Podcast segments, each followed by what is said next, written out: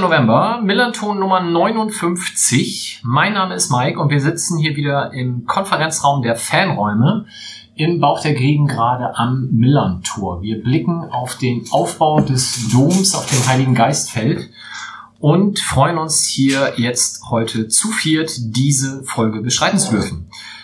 Ich fange an, mir gegenüber Sebastian. Moin. Äh, kommt mir gar nicht so lange vor, dass wir das letzte Mal hier gesessen haben. Ist jetzt aber auch schon wieder vier Wochen her, glaube ich. Mir kam das total lange vor. Hast du uns vermisst? Nee, aber trotzdem. Ja. Zu seiner Linken, Justus. Schönen guten Abend. Hello again. Du warst letztens nicht da und wir haben dich sehr vermisst. Ja, ich konnte nicht. Ich weiß schon gar nicht mehr warum, aber ich konnte absolut Du warst, glaube ich, auf Fortbildung, wie immer. Mallorca. Ach ja, stimmt. In Nürnberg. Ich war in Nürnberg auf einer Fortbildung, genau. Deswegen konnte ich nicht. Und mir zu meiner Rechten sitzt Bernd. Bernd von Geldern. Herzlich willkommen. Vielen Dank, dass du dir die Zeit nimmst. freue mich sehr. Ich hoffe, dass man mich ganz gut versteht. Ich bin aus irgendeinem Grund, irgendwie habe ich heute die Stimme verloren. Ähm, aber ich mühe mich und äh, freue mich sehr, dass ich hier bin. Und du hast das gute Gelo Revoice dabei. Ich hätte das nicht gesagt. Ja, das wollte ich nur mal fürs Protokoll sagen. Wir brauchen noch neue, neue Werbepartner, deswegen schmeiß ich das hier mal rein. genau. Bernd wird dann die zweite Hälfte unser Thema sein. Äh, was wir in der ersten Hälfte besprechen, könnt ihr euch vielleicht schon denken, komme ich gleich nochmal drauf. Bevor wir loslegen, noch ein bisschen Housekeeping. Zum einen bedanken wir uns ganz herzlich für die vielen Rückmeldungen zur USP-Folge. Wir haben äh, auch so einen kleinen internen Rekord aufgestellt. Es gab nämlich Pi mal Daumen bisher 18.000 Downloads, davon 3.000 über Spotify, wo wir jetzt ja auch zu hören sind. Ähm, das ist dann doch deutlich mehr, als wir sonst haben. Liegt sicherlich daran, dass das Thema Ultras nicht eines ist, was man ansonsten leicht in der Öffentlichkeit zugänglich rezipieren kann. Und dementsprechend bestand da wohl ein ziemlich großes Interesse. Ähm, wir haben ziemlich viele Rückmeldungen bekommen. Die meisten waren positiv. Es gab natürlich auch einige Kommentare, die gesagt haben, naja, das zum Thema Gewalt, da hätte man vielleicht auch mal ein bisschen nachfragen können. Oder das andere Thema muss man alles nicht so äh, unwidersprochen stehen lassen. Ähm, kann man natürlich so sehen. Ich denke, es lag sicherlich auch daran, dass wir viele der Punkte dann auch geteilt haben, was Henning und Christian gesagt haben. Wir haben uns aber schon mal ganz grob ähm, angedacht, vorgenommen, das nach dem Rückspiel vielleicht zu wiederholen, weil ja auch einige Fragen dann, ähm, die von Hörern vorab eingesendet wurden, nicht beantwortet werden konnten. Dann habt ihr bei der Auflistung eben schon festgestellt, wir sind heute in etwas kleinerer Runde. Es fehlt unter anderem Johnny, der, ja, wir sind uns nicht ganz einig. Johnny, du müsstest dich noch melden. Wir gehen momentan davon aus, dass du wieder zum Steineschmeißen auf der Demo bist. Es mag aber andere Gründe haben. Und es fehlt Tim, der aus familiären Krankheitsgründen leider fehlt, was uns eine super spannende Statistik über Pressverhalten der verschiedenen Mannschaftsteile erspart. Er hat auch schon gesagt, dass er das beim nächsten Mal nachliefert. Und nächstes Mal ist ein super Stichwort. 5. Dezember zu Gast Sami Alagui. Freuen wir uns schon sehr drauf. Und wenn der wüsste, dass er über Pressingzonen der Mannschaftsteile sich was anhören muss, weiß ich nicht, ob er kommen würde. Dann haben wir noch Podcast-Grüße, die rausgehen. Zum einen an den Rasenfunk, der zwei ganz tolle Tribünengespräche veröffentlicht hat kürzlich. Zum einen einen über Fußball, Fußball-Podcasts. Ähm, wie ihr hoffentlich alle mitbekommen habt, ist der Rasenfunk Fußball-Podcast des Jahres geworden. Äh, wir sind auch auf der Shortlist der neun Besten immerhin und es gibt dazu ein Tribünengespräch, wo Max sich all diese Fußball-Podcasts eingeladen hat und man sich das da in Ruhe vier Stunden lang, glaube ich, anhören kann. Und zum anderen hat er ein Thema aufgegriffen, was wir auch schon hatten, nämlich Fantastic Females. Da hat er drei Damen zu Gast und bespricht mit denen alles Mögliche über die Ausstellung. Auch das Hörempfehlung. Weil wir unseren Zettel mit Infos heute so voll haben, haben wir zwei Themen ausgeklammert, über die wir nicht sprechen werden. Nämlich zum einen die Pressekonferenz des FC Bayern, legendär jetzt schon. Hört euch dazu an, 93, die haben das in voller Länge nachbesprochen und äh, durchaus amüsant. Und das große Thema Football Leagues. Dazu kauft ihr euch am besten den Spiegel und hört das Sportgespräch vom letzten Wochenende im Deutschlandfunk. Auch das werden wir entsprechend verlinken. Dann habt ihr noch gar nicht gehört, wie heute die Bierflaschen aufgeploppt sind. Das haben wir schon vorab gemacht, wird aber sicherlich nochmal passieren. Und damit bedanken wir uns erneut bei der Kehrwieder Kreativbrauerei, die uns damit wieder ausgestattet hat. Und dieses Mal kredenzt wurde das Tallinn Baltic Porter. Ich lese vor. Ich müsste jetzt einen Werbejingle einblenden, aber ihr müsst ihn euch vorstellen. Unser Tallinn ist ein untergäriges Porter mit sehr robustem Malzkörper. In die Nase steigen einem sofort Aromen von Zartbitterschokolade, Rosinen und Espresso. Im Antrunk blitzt eine leichte Süße auf, die aber schnell von Espressonoten mit einer moderaten Bitternis und einer Vanillenote verdrängt wird. Im Nachhall bleibt dann der behagliche Geschmack eines echten Kakaos, natürlich unfiltriert und unpasteurisiert. In diesem Sinne, Kannst du bestätigen, Mike? ich habe noch gar nicht genippt. Ja, dann nimm doch mal Warte. und sag, ob es auch so gut schmeckt. Nicht, dass es nachher eine Latte Macchiato schmeckt und du hier was von Espresso bastelst. Riecht ein bisschen so auf jeden Fall. Kommt so eine Note rüber. Also die Vanillenote habe ich noch nicht. Die Rosinen schmecke ich. Die Zartbitterschokolade könnte ich ahnen. Espresso habe ich auch noch nicht. Aber ich nehme ja gleich noch zwei, drei Schlucke und dann wird das schon. Soweit. Also, wenn ihr größere Bierlieferungen plant für diverse private Veranstaltungen, denkt gerne an die Kehrwieder Kreativbrauerei. Vielen Dank von unserer Seite. Damit zur heutigen Sendung und den beiden Themen, die wir da haben. Zum einen werden wir sprechen über das Spiel des FC St. Pauli bei Arminia Bielefeld vom vergangenen Wochenende, welches wir bekanntlich 2 zu 1 gewonnen haben. Allerdings blenden wir das Sportliche größtenteils aus. Ich verweise dazu auf das nach dem Spielgespräch, welches Michael geführt hat mit Anna-Maria und Tim. Ähm, werden wir natürlich auch verlinken, findet ihr ansonsten ja hier auch auf millanton.de. Und die haben sich an dem Sportlichen äh, abgearbeitet. Die haben aber auch gesprochen, und das wird uns heute erneut auch so gehen, über das, was drumherum passiert ist. Ihr werdet es alle mitbekommen haben. Es gab da ähm, ja, Vorfälle in der Anreise und währenddessen und das besprechen wir gleich ausführlich. Ähm, wir werden dann einen kurzen und sonst so Blog haben ähm, mit ein paar Terminankündigungen und im zweiten sprechen wir dann ausführlich mit Bernd. Ähm, Bernd von Geldern, Geschäftsführer der FC St. Pauli Merchandising GmbH und Co. KG und für vieles andere im Verein auch verantwortlich. Das dann im zweiten Teil. Beginnen wir mit Arminia Bielefeld. 1-0 Keanu Staude, siebte Minute, 1 zu 1 Marvin Knoll, Foul-Elfmeter kurz nach der Halbzeit nach Fordan Duciak, 1-2 Mats Mülle-Dali nach Abseits-Vorarbeit von Henk Fährmann. So viel zum Sportlichen. Justus, hast du was vom Spiel gesehen? Ja, das 1-0 habe ich sogar noch gesehen. Ähm, und dann bin ich eigentlich rausgegangen oder musste rausgehen sozusagen zum Arbeiten, aber auch aus Solidarität wäre ich wahrscheinlich, wenn ich privat da gewesen wäre, auch rausgegangen, weil ja bestimmt 300 Leute oder so rausgegangen sind, würde ich ungefähr sagen. Und die letzten drei Minuten habe ich noch gesehen. Das war's. Hm. Aber Bernd hat mich per WhatsApp auf dem Laufenden gehalten, das kann ich auch mal sagen. Weil er saß nämlich zu Hause und ähm, hat mir zumindest die Tore getickert. Ich habe damit das ganze Spiel gesehen immerhin. Ja, jede Minute. Aber von dem Rest nichts mitgekriegt. Hast du denn, du hast dann Sky geguckt, nehme ich an? Genau. Anders geht's ja gar nicht. Ähm, hat der Sky-Reporter sich zum Gästeblog geäußert dahingehend, dass da Leute fehlten? Ich habe das zumindest nicht mitgekriegt. Nee. Ähm, die Einstellungen im Fernsehen gaben das auch nicht her. Also das hätte man schon äh, erzählt bekommen, hätten- also das hätte man schon erzählt bekommen haben müssen. Ähm, dann ist einem auch viele. Ähm, war betont ruhig so, das sah man natürlich so ein bisschen, also dass wenig, wenig Bewegung da war, aber nee, kein Hinweis darauf. Sebastian, wie hast du das Spiel verfolgt? Äh, ich habe tatsächlich über den Ticker nur die Tore mitgekriegt, ich war unterwegs. Okay.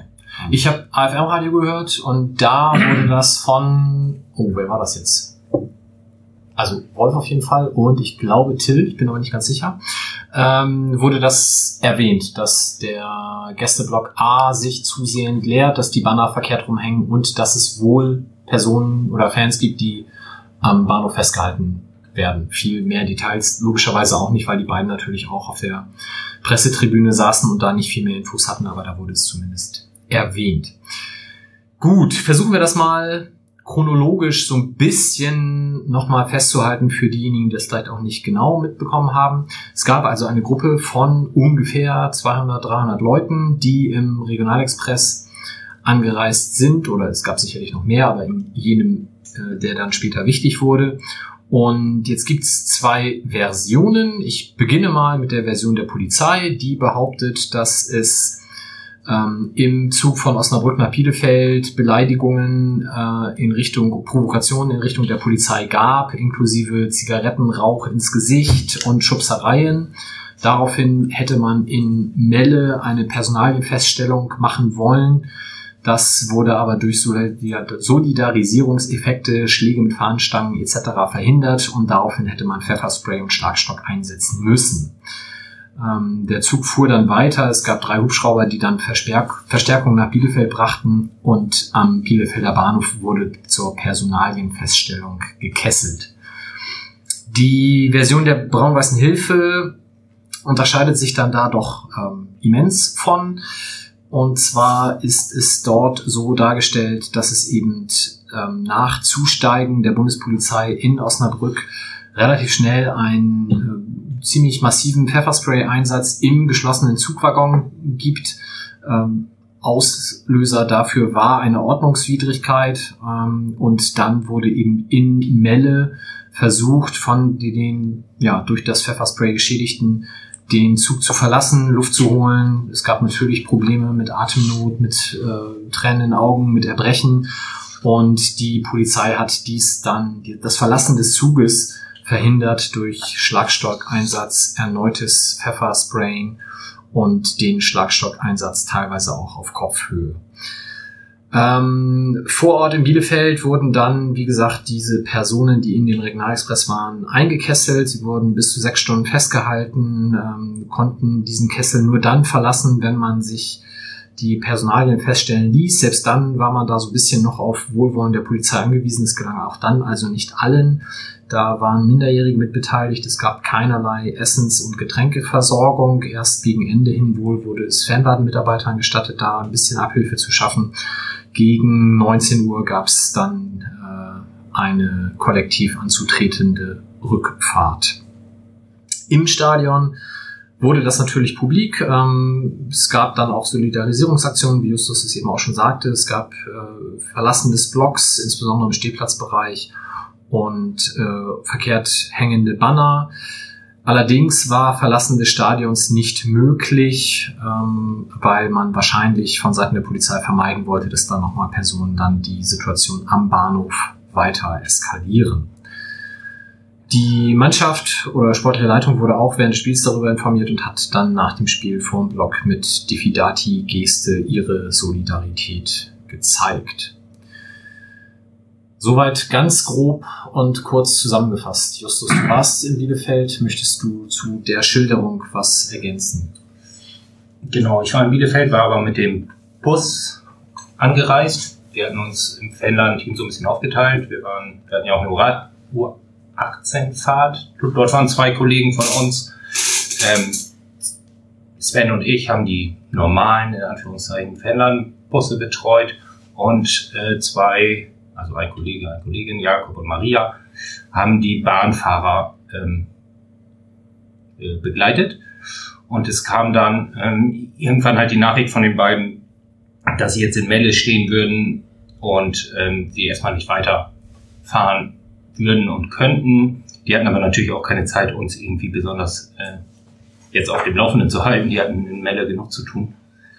Und wir versuchten dann am Stadion, wo wir dann schon waren, zu viert eben, wir dann vier Kollegen irgendwie über die Connection irgendwie mehr rauszukriegen über Fanprojekt und Fanbeauftragten von Arminia Bielefeld.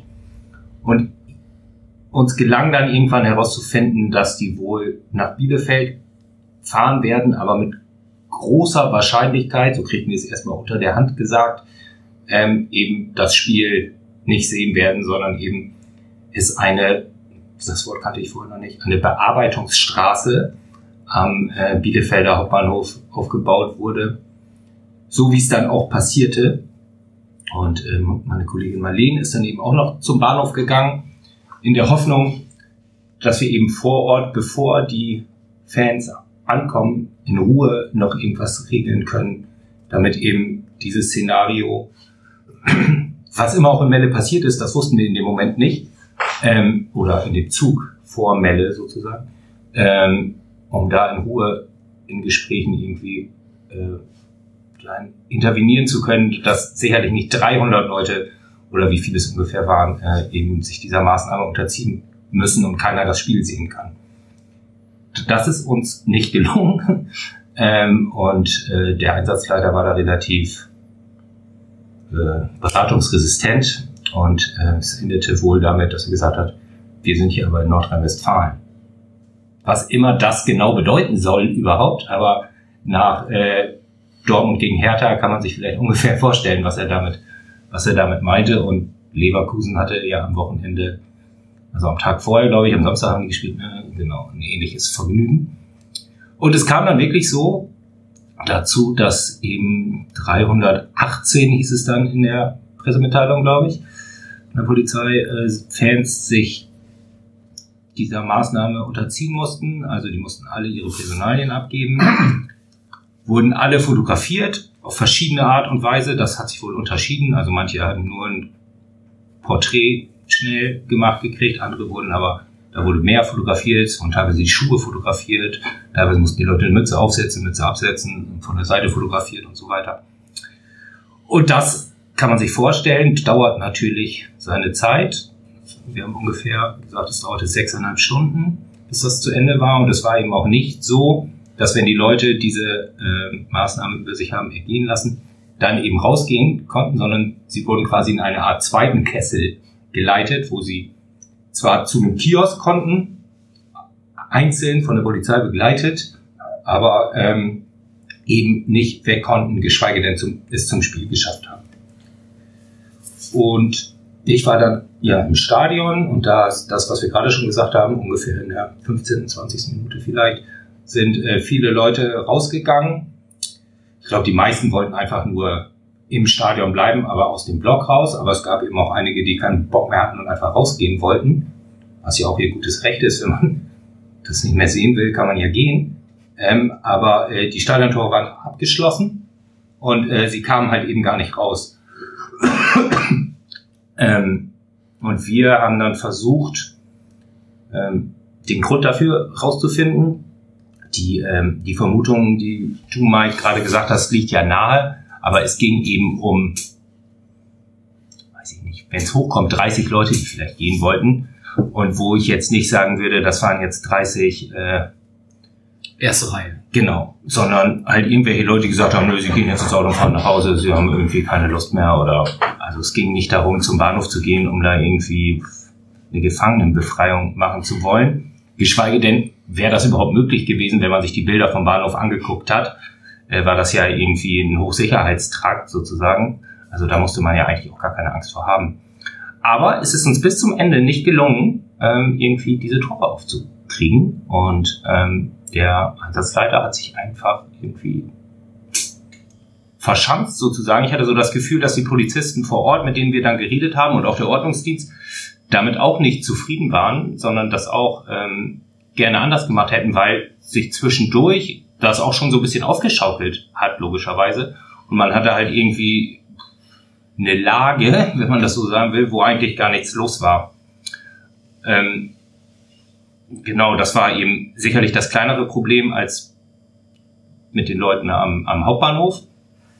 Aber es war schon irgendwie ähm, nicht zu verstehen für uns.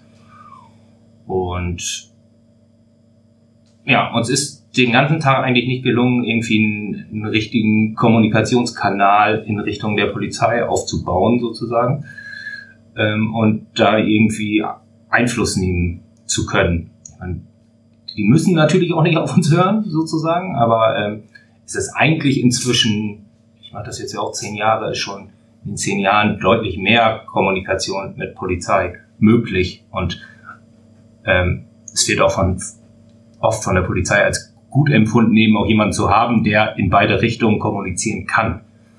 Äh, aber das war an dem Tag einfach nicht möglich und es wurde einfach äh, durchgezogen, aus welchen Gründen auch immer. Es endete dann so damit, dass zum Beispiel meine Kollegin Marleen auch kontrolliert werden sollte. Die ist dann einfach abgehauen und meine Seite noch ganz dicht. Oder was ist denn hier los? Ich war ja noch nicht mal in dem Zug. Ich bin ja hergekommen zum Arbeiten und habe mich ja, bevor der Zug kam, euch vorgestellt. Was ist das hier für eine Idee? Äh, Ist da noch nicht passiert, aber äh, das zeigt die, die vielleicht so exemplarisch ein bisschen die, die Absurdität des Ganzen. Ja. Ich muss in dem Zusammenhang noch mal einmal so eine kleine Lanze für meine, für meine Medienkollegen brechen, die, ähm, es wurde, ging dann ja los mit WhatsApp. Ich habe mit Christoph Pieper gewhatsappt, ich habe mit dir, Justus, gewhatsappt. Es war nicht ganz klar, wir hatten keine gesicherten Erkenntnisse, ich sowieso nicht, aber Christoph eben auch nicht. Und äh, gerade unsere Social-Media-Jungs sind ja ein bisschen angegangen worden, sozusagen gegebenenfalls zu spät reagiert zu haben an dem Sonntag. Äh, Das sind gerade die Jungs, die sich am meisten reinschmeißen und, und äh, wir kommen nachher auf die USA-Reise, die unfassbare Arbeit leisten und äh, die hatten eben keine gesicherten Erkenntnisse und wussten auch nicht so richtig, das einzuordnen. Und da ist es vielleicht auch gut für einen Verein, wenn er sich da zunächst erstmal einen Augenblick zurückhält, bevor er was rausposaunt, was nachher nicht, äh, nicht den Realitäten entspricht. Machen wir, glaube ich, gleich nochmal ein bisschen ausführlicher, weil er teilweise ähm, sehr herbe Kritik kam. Aber ja, kann man auf jeden Fall schon mal so stehen lassen. Ähm, es gab dann im Nachgang Stellungnahmen. Es gab eine gemeinsame Stellungnahme des Vereins und des Fanladens am Montag. Es gab eine Stellungnahme der Braun-Weißen Hilfe.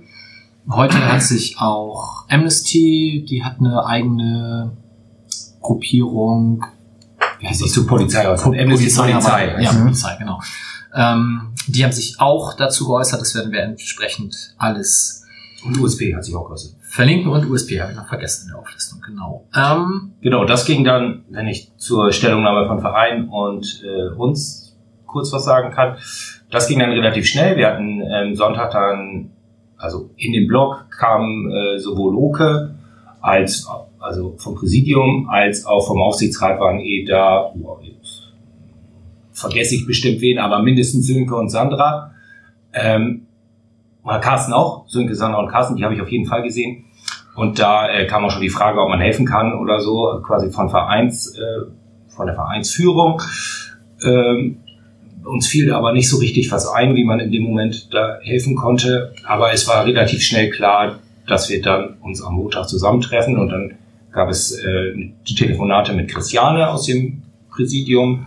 Und äh, dann haben wir uns Montag äh, hier im Fanladen zusammengetroffen und es war klar, wir wollen und müssen was veröffentlichen und äh, es kam von beiden Seiten, wenn man das so will, also Verein und Fanladen, ziemlich schnell der Wunsch auf, dass wir das doch zusammen machen wollen, weil uns ziemlich klar war, dass wir auch ins gleiche Horn blasen wollen sozusagen und es nicht nötig ist, zwei verschiedene Stellungnahmen äh, dazu machen. Und ich finde ich finde die Stellungnahme super. Ich finde es großartig, dass wir das zusammen machen konnten und können, dass wir da irgendwie eine gemeinsame Sprache so schnell gefunden haben.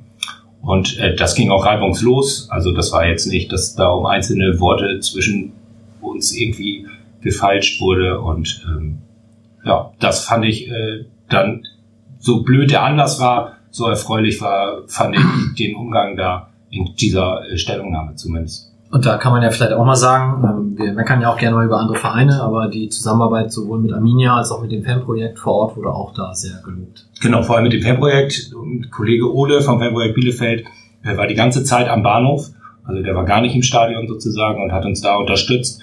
Äh, uns, meine drei Kolleginnen Kollegen, die da waren, unterstützt, äh, uns mit Anwälten geholfen, denen wir teilweise telefoniert haben. Und ähm, also das war, äh, ja, das war ganz großes Tennis, ja, auf jeden Fall. Sehr schön. Ja, ich weiß nicht zu den Fortfallen. Wir waren alle nicht dabei, können wir dementsprechend wenig sagen. Man kann vielleicht festhalten, dass es äh, in einem guten Miteinander nicht schön ist, wenn man Polizisten Zigarettenrauch ins Gesicht pustet und sie beleidigt und sie schubst.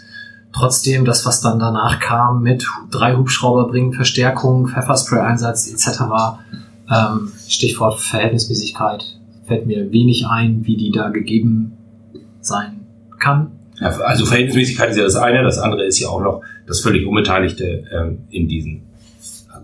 Es mag ja sein, dass das zehn Leute so gemacht haben, das, aber ähm, sicherlich nicht 318. Das sagt ja auch noch nicht mal die Polizei inzwischen. Also, ähm, und das kann halt nicht sein. Also ich kenne auch Leute, die sind dann irgendwann zugestiegen, weil das halt ja auch die Verbindung nach Bielefeld ist sozusagen. Und ähm, es wird daraus ja eine Gruppe gemacht. Das ist es ja auch gar nicht. Es ist halt, ähm, man will halt, man hat ein gemeinsames Ziel zu einer gemeinsamen Uhrzeit. Natürlich reisen die Leute irgendwie in dem gleichen Zug an, weil so viele Möglichkeiten gibt es ja auch nicht. Und ähm, genau, dass man dann quasi alle, die irgendwie nach Fußball aussehen, äh, in diese Bearbeitungsstraße schickt, ist halt schon äh, ja Hanebüchen mindestens. Das habe ich mich ja auch noch gefragt. Ist irgendwie übermittelt, ob da auch Leute in dieser Bearbeitungsstraße waren, die tatsächlich nicht zum Spiel wollten, weil wie differenzierst du da, wenn da so ein Zug ankommt, zwischen Fußballfans nicht in Montur und normalen Passagieren? Also das fand ich alles sehr absurd so. Nee, also das habe ich jetzt nicht gehört, dass da Leute waren, die gar nicht zu dem Spiel wollten, aber natürlich waren da Leute drin, die damit überhaupt nichts zu tun Ja, haben. Also wir haben jetzt auch Gedächtnisprotokolle gekriegt von Leuten, die ich auch ewig kenne, wo ich, also wo ich beide Hände ins Feuer legen würde, dass die sicherlich äh, weit davon entfernt sind, irgendwie ähm, irgendwelchen Streit mit der Polizei anzufangen. Das ist ja auch, kann man das jetzt so ganz sozialpädagogisch ab und zu habe ich immer solche Phasen irgendwie mal so nennen will, wenn dann irgendwie 300 Leute aus dem Gästeblock rausgehen und irgendwie davon 250 ganz Hamburg hast die Polizei rufen, dann äh, sehe ich das auch schon irgendwie mit so ein bisschen Sorge, weil also ich glaube nicht, dass da 250 Polizeihasser, die wirklich die Polizei abgrundtief ablehnen, aus dem Block gehen, sondern sie sind einfach so sauer, wie, wie das umgesetzt wird, ähm, dass sie sich halt damit irgendwie äh, wo, ihr Wort äh, äh, richten wollen. Aber es ist ja nicht so, dass sie jetzt alle sagen würden, ah, also am liebsten möchte ich morgen irgendwie die Polizei auflösen und die brauchen wir eigentlich alle gar nicht. Sondern äh, vielleicht sind sie kritisch gegenüber der Polizei, okay, aber ähm, es ist schon, also was sich die Polizei dafür ein Fass aufmacht, den großen Gegenspieler von Fußballfans zu werden und dieses das zu zementieren, halte ich, halte ich echt für richtig gefährlich, muss ich sagen. Ja, der, der Ruf an sich ist wahrscheinlich auch einfach ein Ausdruck von Ohnmacht. Ja, genau. Ja. Hilflosigkeit, Frustration, ja. Ja, ich denke, dass ähm, Also als kleines, als kleines ähm, Bonbon, wie wir es als erstes mitgekriegt haben, ist, dass wir vorher, wir kriegen oft die ähm, Protokolle der Sicherheitsbesprechung vorab, also von dem, von, äh, von dem Heimbe von dem Heimverein dann sozusagen zugesandt. Das war diesmal auch so und es war zum ersten Mal seit langer Zeit, dass da drin stand, es gibt auch Alkohol. Ne? Das gab es in Bielefeld mindestens, im Gästeblock meistens nicht. Und äh, das wurde jetzt gestattet und da haben wir es mitgekriegt, als es auf einmal alkoholfrei war. Und dann haben wir gefragt, denn los? Ah. Es gibt Ärger am Bahnhof, jetzt hat die Polizei es untersagt und wir müssen jetzt sofort auf alkoholfrei umstellen. Das wurde Also- am Spieltag spontan Ja, vor Ort. genau. Das ist ja auch eine logistische Herausforderung Ja, ist eine. Logistik, ja, aber es scheint irgendwie, äh, es scheint einfach zu sein. Also ich glaube, hier wird es nicht funktionieren. Aber ähm, also was auch für ein Quatsch, ne? Also es ist bestimmt das kleinste Problem des ganzen Tages, mit Sicherheit, aber es ist halt irgendwie lustig, was da los ist. Es kommen 300 Leute gar nicht, die angeblich die schlimmen Gewalttäter sind und deswegen dürfen die anderen aber keinen Alkohol trinken, Die dann auch sowieso nicht mehr raus durften. die auch nicht mehr raus dürfen. Ja, aber 300 Leute durften ja auch nicht zum Spiel, weil einer irgendeinem Polizisten Rauch ins Gesicht, also, Ja, ne? genau. Aber es zieht sich so durch. Okay, also ich denke, wir werden von der Geschichte wahrscheinlich weniger hören, als wir erwarten, aber ich glaube, das letzte Wort ist da noch nicht gesprochen. Vielleicht passiert ja doch mal was Sinnvolles. Dann sollten wir sprechen über das, was Bernd eben schon kurz angerissen hat. Es gab ähm, vom Verein äh, während des Spiels dazu keinerlei Info. Ähm, man kann ja sagen, das schnellste Kommunikationsmedium heutzutage ist wahrscheinlich Twitter, auch noch mal um einiges schneller als Facebook.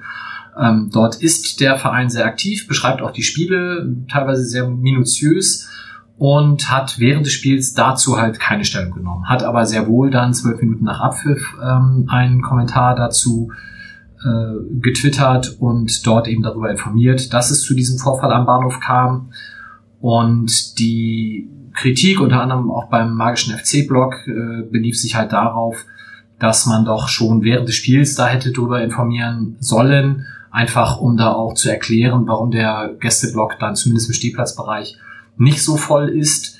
Ähm, da würde ich direkt auf den magischen FC verweisen und auch auf das nach dem Spielgespräch, wo Anna Maria zu Gast war, die zusätzlich auch noch einen Tweet äh, sehr kritisiert hat, der in der 46. Minute kam, nämlich mit der Unterstützung der Rabauken geht's nun weiter, der über den äh, Vereinsaccount kam, wo eben ein Foto von den angereisten Rabauken aus dem Gästeblock war. Da gibt es, glaube ich, sehr unterschiedliche Meinungen zu, wie man sich da als Verein verhalten kann, verhalten sollte. Ähm, wie gesagt, die eine Seite der Medaille hört ihr nach dem Spielgespräch mit Michael und Anna-Maria. Das ähm, ganz Spannende daran ist, dass Tim, der da auch zu Gast ist, eben der bis letzte Saison der Pressesprecher von Arminia Bielefeld war. Das heißt, der hat auch nochmal eine ganz andere Sicht auf derartige ähm, Vorfälle und Verhaltensweisen als Verein, die er da auch äh, ganz gut schildert. Jetzt ist natürlich die Frage, ähm, ich weiß, Justus, du hast dich vorhin auch mit Christoph kurz getroffen. Wie, wie kommt denn so ein, wir unterstützen die Rabauken oder die, äh, die Unterstützung der Rabauken, vielen Dank dafür, Tweet zustande? Ja, genau. Das habe ich Christoph natürlich auch gefragt, weil ich die Kritik natürlich auch ähm, gehört habe oder gelesen habe oder beides. Ähm, also es gibt montags eine Redaktionskonferenz von der Medienabteilung, die sie aber nicht nur unter sich machen, sondern wo auch eben, wo du vielleicht auch dran teilnimmst, weiß ich nicht, oder ein Bereich von dir, also ein mhm. Mitarbeiter ja, von dir stimmt, oder so. Ja, genau, und wo dann halt gesagt wird, keine Ahnung, Mittwoch gibt's ein neues äh, T-Shirt, das muss dann irgendwie auf der Homepage und auf den sozialen Medien beworben werden. Äh, am Dienstag ist, weiß ich nicht, Bernd von Geldern bei der Eröffnung von der DFL International äh, Büro in New York und äh, weiß ich nicht, am Donnerstag ist Training und darüber soll berichtet werden oder so. Und da wurde halt eben auch besprochen, dass eben die Rabauken eine Fahrt nach Bielefeld machen und es sollte halt eben zu Beginn der zweiten Halbzeit genau dieser Tweet mit einem Bild, was dann eben von den Rabaukenverantwortlichen an die Medienabteilung gehen, eben getwittert werden und genau das wurde dann auch eben so gemacht. Und wenn ich meine Einschätzung dazu sagen darf, finde ich das persönlich auch völlig unproblematisch, weil das eine hat ja nur mit dem anderen auch gar nichts zu tun. Also da waren Kinder vor Ort, die irgendwie zum Auswärtsspiel unseres Vereins fahren. Und warum soll das nicht veröffentlicht werden? Nur, also nur in Anführungszeichen, weil es eben auch äh, andere Vorfälle gibt. Also ich sehe das irgendwie relativ problemlos, muss ich gestehen. Ja. Und um das andere nochmal abzuarbeiten, ich habe äh, mit Christoph in der zweiten Halbzeit äh, telefoniert, um ihn da auch auf den Stand zu bringen. Und äh, das war sicherlich ein Teil davon, was dann eben auch äh, veröffentlicht wurde. Und ähm, wir haben uns eben heute auch nochmal getroffen, um zu überlegen, ob das irgendwie besser geht, ob wir das ritualisierter machen müssen, äh, äh, uns besser verabreden müssen, ob wir uns treffen müssen oder was auch immer. Äh, wir sind aber irgendwie, wir, wir haben keinen gangbaren Weg gefunden. Also wir haben auch ehrlich gesagt in den Momenten keine Zeit, irgendwie ähm, unbedingt, also wir können das nicht leisten, über unsere Kanäle das in dem Moment zu machen. Das, äh, das sehen wir auch nicht. Das sehen wir auch nicht als unsere Aufgabe an, sondern wir ähm, wollen irgendwie die Leute da vor Ort betreuen. Habe ich auch schon gerade erzählt, dass wir das sowohl im Stadion als eben auch am Bahnhof gemacht haben. Also die Leute waren alle äh, unter Betreuung von uns, wenn man das so sagen kann. Und ähm, genau, und als es dann etwas ruhiger war und wir Zeit hatten, habe ich halt eben mit Christoph äh, geschrieben und telefoniert, was jetzt so unser unserer Stand ist, was jetzt eigentlich passiert ist und äh, was war. Meiner Meinung nach war das auch völlig ausreichend in dem Moment. Wer sich wirklich darüber informieren wollte, was war, hatte ja auch ähm, vor allem Twitter-Accounts, die ich zumindest gesehen habe, vielleicht auch auf anderen Medien, weiß ich nicht, die auch darüber berichtet haben, was so los ist man auch alle unter dem Hashtag zum Spiel irgendwie finden konnte. Also ich fand jetzt, ich fand die Aufregung war ein bisschen viel Aufregung. Also das war jetzt nicht so, es ist ja auch nichts Schlimmes passiert in dem Sinne, dass andere Leute schnell darüber informiert werden mussten. Also das war alles schlimm, keine Frage, aber es war ja nicht so, dass es eine Krise war, die irgendwie moderiert werden musste, sondern das war jetzt so, ob das rechtens war oder nicht, wird sich im Nachhinein hoffentlich zeigen, dass es nicht rechtens war. Aber es war nicht so, dass, ähm, dass quasi dass die, die anderen Leute irgendwie schnell und umfassend informiert werden mussten, weil sie sich irgendwie verhalten müssen. Und es war ja nur, es sollte nur Informationen gegeben werden. Und ich fand, die waren eben kurz nach, kurz nach Schlusspfiff eben das war ausreichend. Ja, also aus meiner Sicht äh, ist, ist, ist, wächst ja auch die Verantwortung mit einer gewissen Reichweite. Das ist auch das, was Tim zum Beispiel nach dem Spielgespräch ja auch ähnlich sagte. Und man muss sich halt schon überlegen, wenn man da jetzt als Verein irgendwas kommuniziert, was das eventuell dann auch für Folgen hat.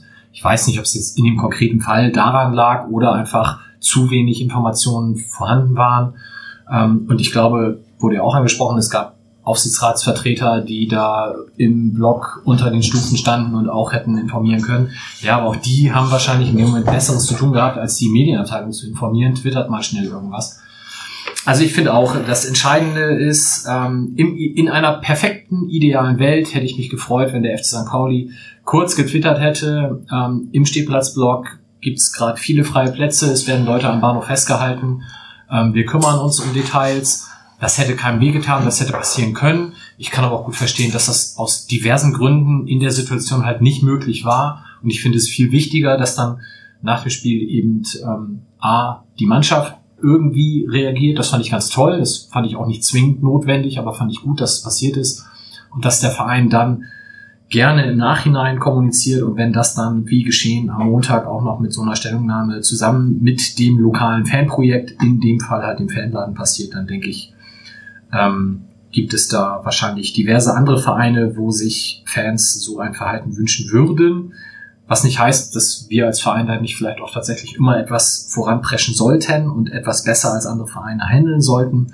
Aber wie du schon sagte, ich finde es auch. Naja, es waren also Oke kam in der Halbzeit zu uns und natürlich auch zu anderen Leuten, aber eben und fragte, ob er helfen könnte. Also der saß halt auf der Haupttribüne offensichtlich oder was. Es waren mindestens drei Aufsichtsratsmitglieder im Blog, wo der Präsident kommt.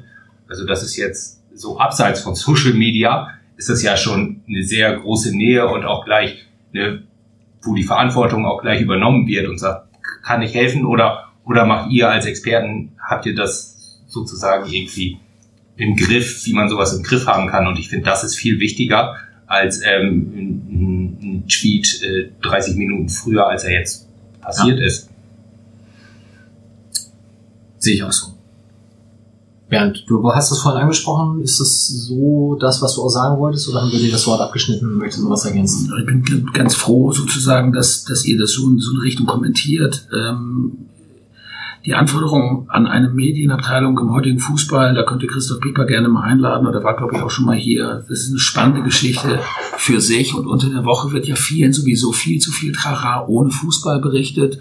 Ähm, du hast gerade gesagt, von Geldern irgendwie New York und so ein Quatsch, das interessiert natürlich viele Leute gar nicht. Es gibt Anforderungen, Werbefilmchen zu machen. Ähm, wir, wir bringen irgendwie jetzt einen Koffer raus, der, den die Mannschaft gegen Regensburg haben soll. Und, und, und da ist Christoph Liebe und seine Medienabteilung auch aufgefordert. Dann sind die natürlich auch froh, wenn sie sonntags mal Fußball machen können. Und das ist der, das Sportevent. Das, das, ist unser, das ist unser Hauptthema. Und das muss dann auch in aller Ausführlichkeit sozusagen berichtet werden. Davon gehen die Jungs ja erstmal aus, die vor Ort sind. Und äh, wie gesagt, sie hatten keine gesicherten Ergebnisse. Du hast es selber eben angesprochen, Mike. Ähm, man hat eine gewisse Reichweite, wenn wir uns da zu schnell zu weit aus dem Fenster lehnen, dann kann uns das arg vor die Füße fallen. Manchmal sage ich auch gerade uns natürlich vor die Füße fallen. Und äh, insofern bin ich froh, dass wir das in so einem Konsens hier äh, so ja, verabschieden können, in Anführungsstrichen. Okay. Wie gesagt, da wird sicherlich noch das ein oder andere an äh, Sachen im Nachgang aufbereitet werden. Liegt ja noch beim Präsidium, nicht? Also das Präsidium ja. kümmert sich ja auch noch darum und prüft ja eine Prüfung. Und äh, vielleicht leiten wir damit direkt über zu der Rubrik und sonst so und dem ersten Termintipp, nämlich jetzt Freitag. Also ich hoffe, dass wir die Sendung Donnerstag im Verlauf des Tages äh, online stellen und jetzt sollten wir ungefähr eine Dreiviertelstunde rum haben. Das heißt, wenn ihr es hört, noch vor Freitag, dem 9.11. um 20 Uhr, könnt ihr schnell noch ins Jolly zur braun-weißen Hilfe Soli Party gerade nach dem Wochenende mag das da die Verwendung für den einen oder anderen Euro geben.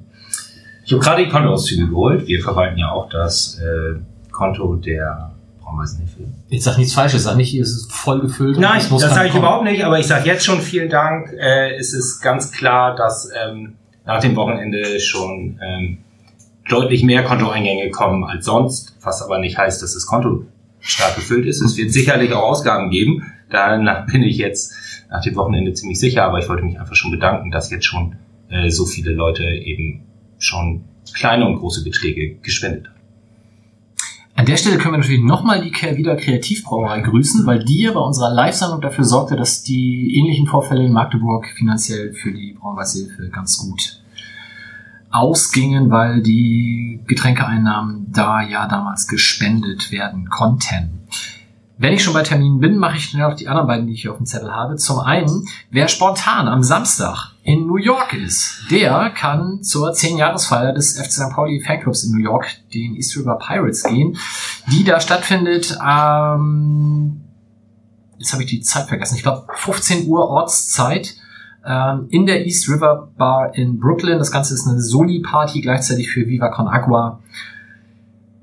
Wenn ihr dann noch vorher den Podcast hört, das wäre ganz fantastisch, aber Also wer das macht, ne? Wer Oder wer spontan hinfliegt. Jetzt war das Also wer den So Podcast Party. hört und dann zur Party geht, aber nicht in New York wohnt, dem gebe ich ein Bier im Fernand aus.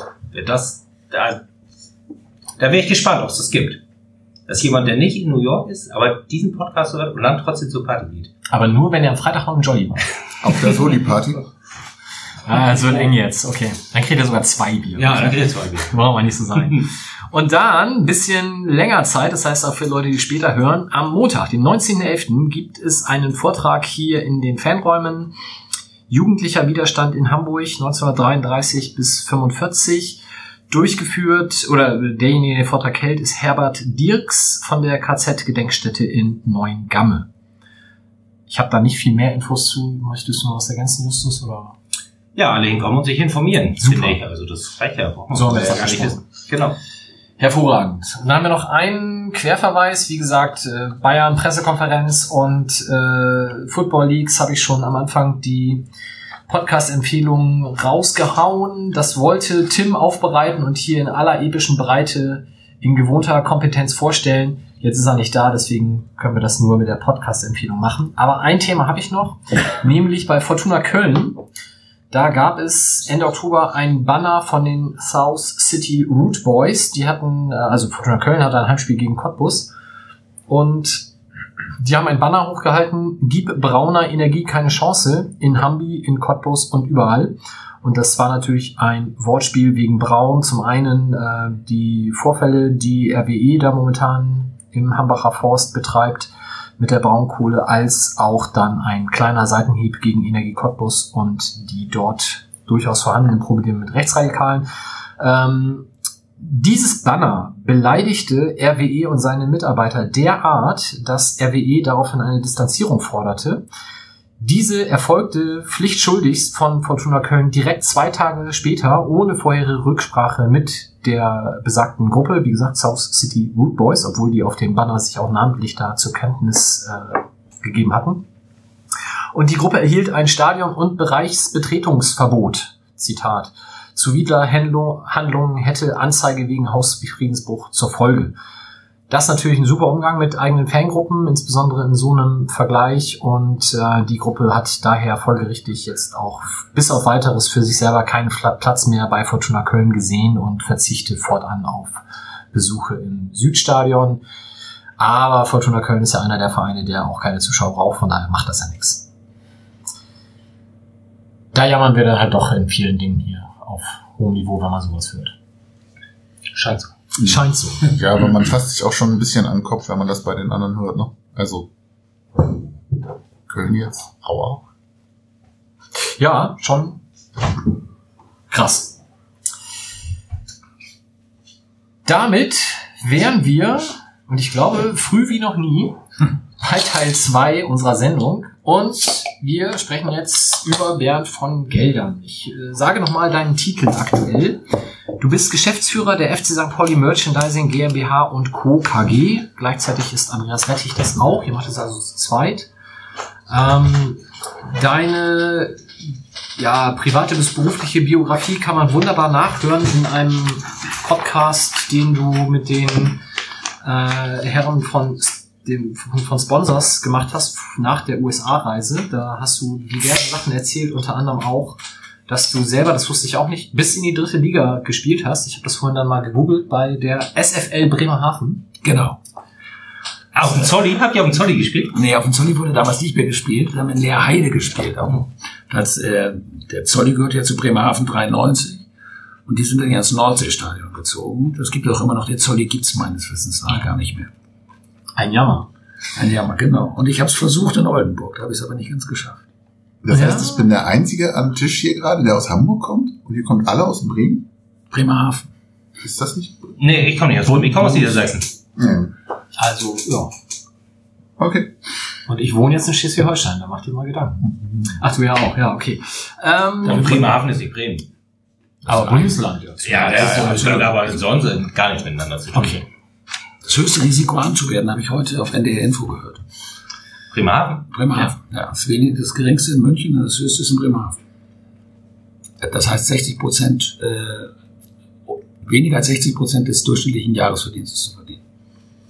Und wenn du dann noch eine Frau bist und Rente kriegst, ist das Risiko noch höher.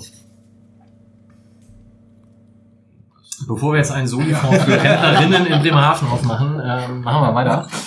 Du warst dann nach der aktiven Karriere ähm, unter anderem auch mal kurz beim NDR, hast da etwas ähm, Flapsiges über einen Berliner Fußballspieler da muss ich gesagt. widersprechen. Ich war nicht kurz beim NDR, ich war wahnsinnig lange beim NDR. Entschuldigung.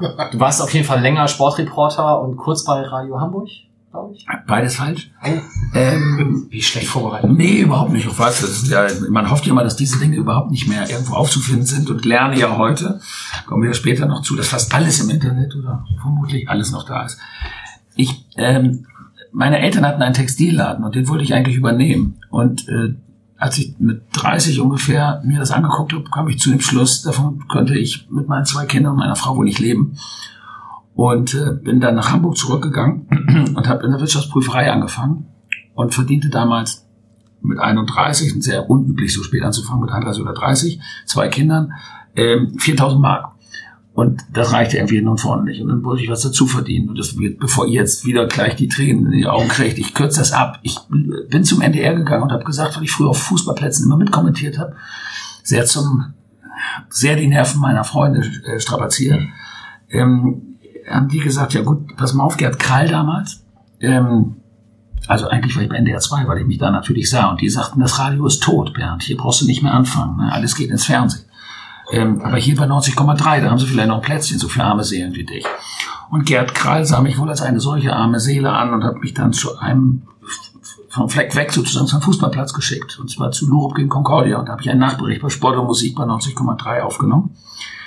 Im Übrigen so eine Reaktion, Sebastian, wie du sie eben hattest. Ich saß also in einem Tonstudio. Wir sprechen von 1997. Da saß ein Regisseur und eine Tontechnikerin mit einer Tonbandmaschine noch gegenüber der Trennscheibe.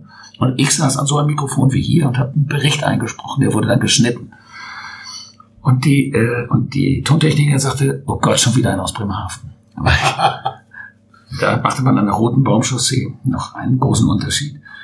Und ähm, ja, fortan äh, machte ich andere, ausschließlich am Samstag nur nebenberuflich zehn Jahre lang äh, habe ich Fußballspiele übertragen. Also nur Live-Reporter.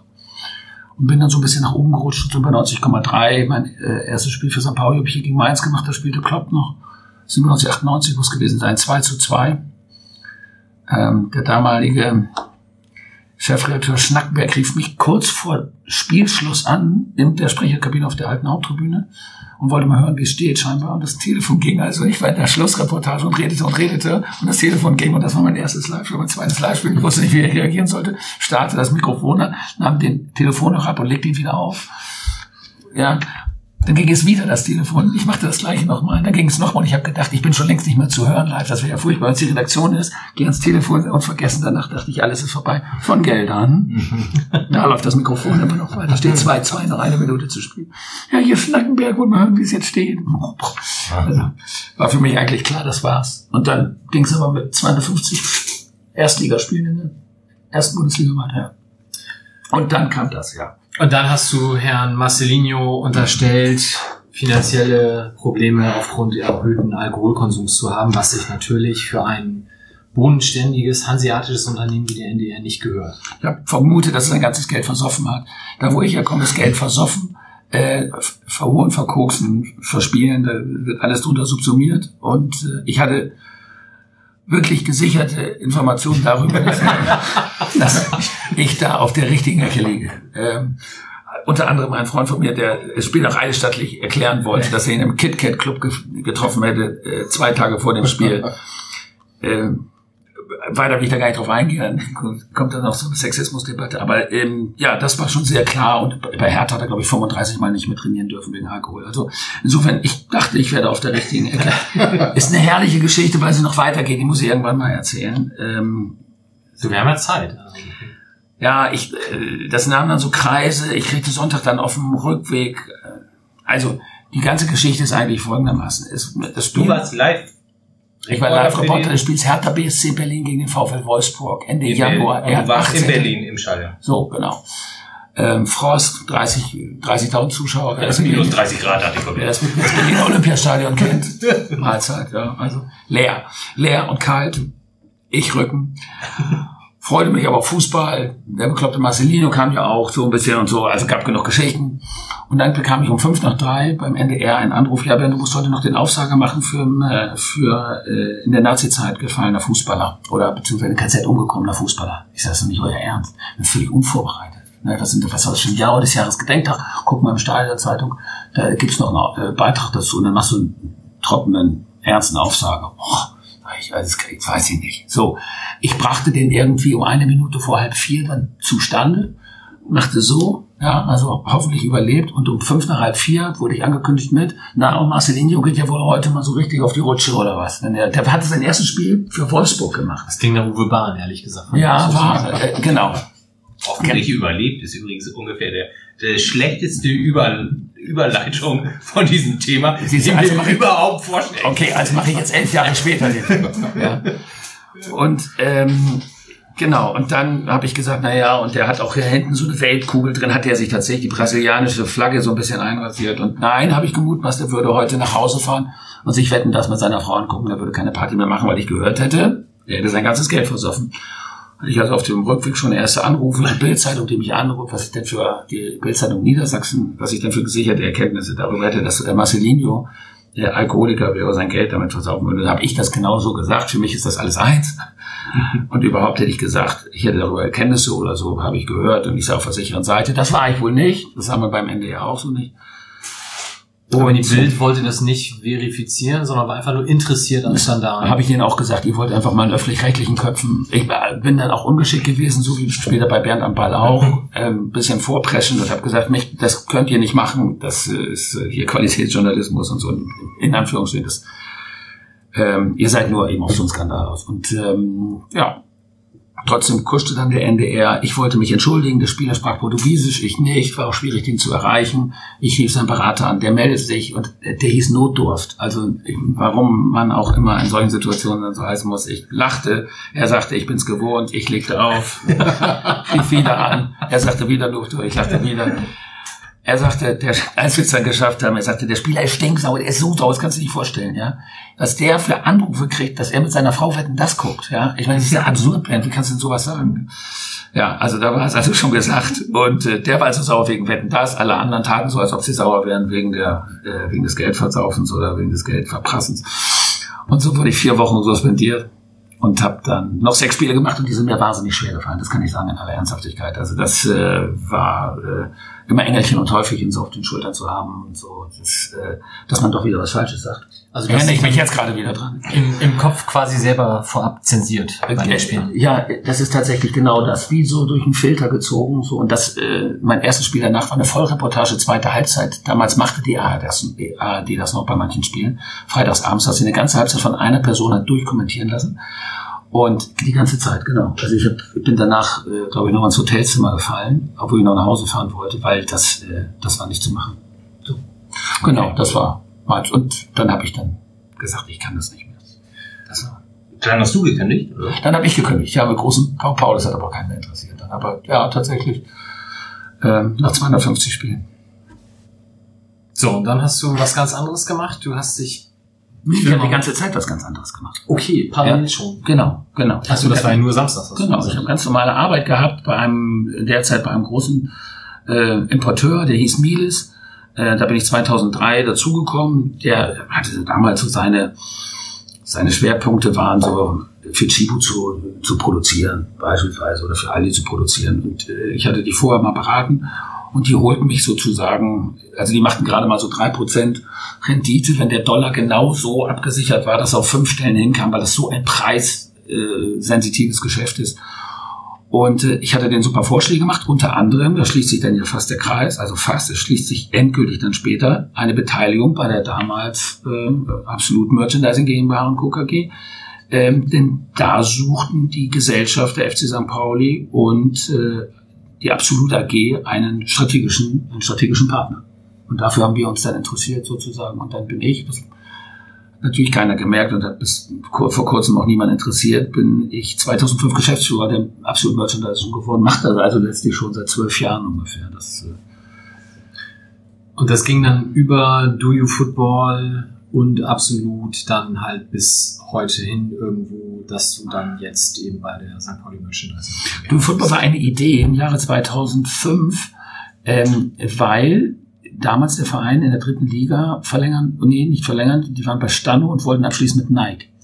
Und die mussten, das hatte ich ja vorhin schon angedeutet, äh, im Vorgespräch sozusagen, die mussten den Vertrag bei Absolut hinterlegen, weil Absolut ein Mitspracherecht bei der Auswahl eines Ausstatters hatte.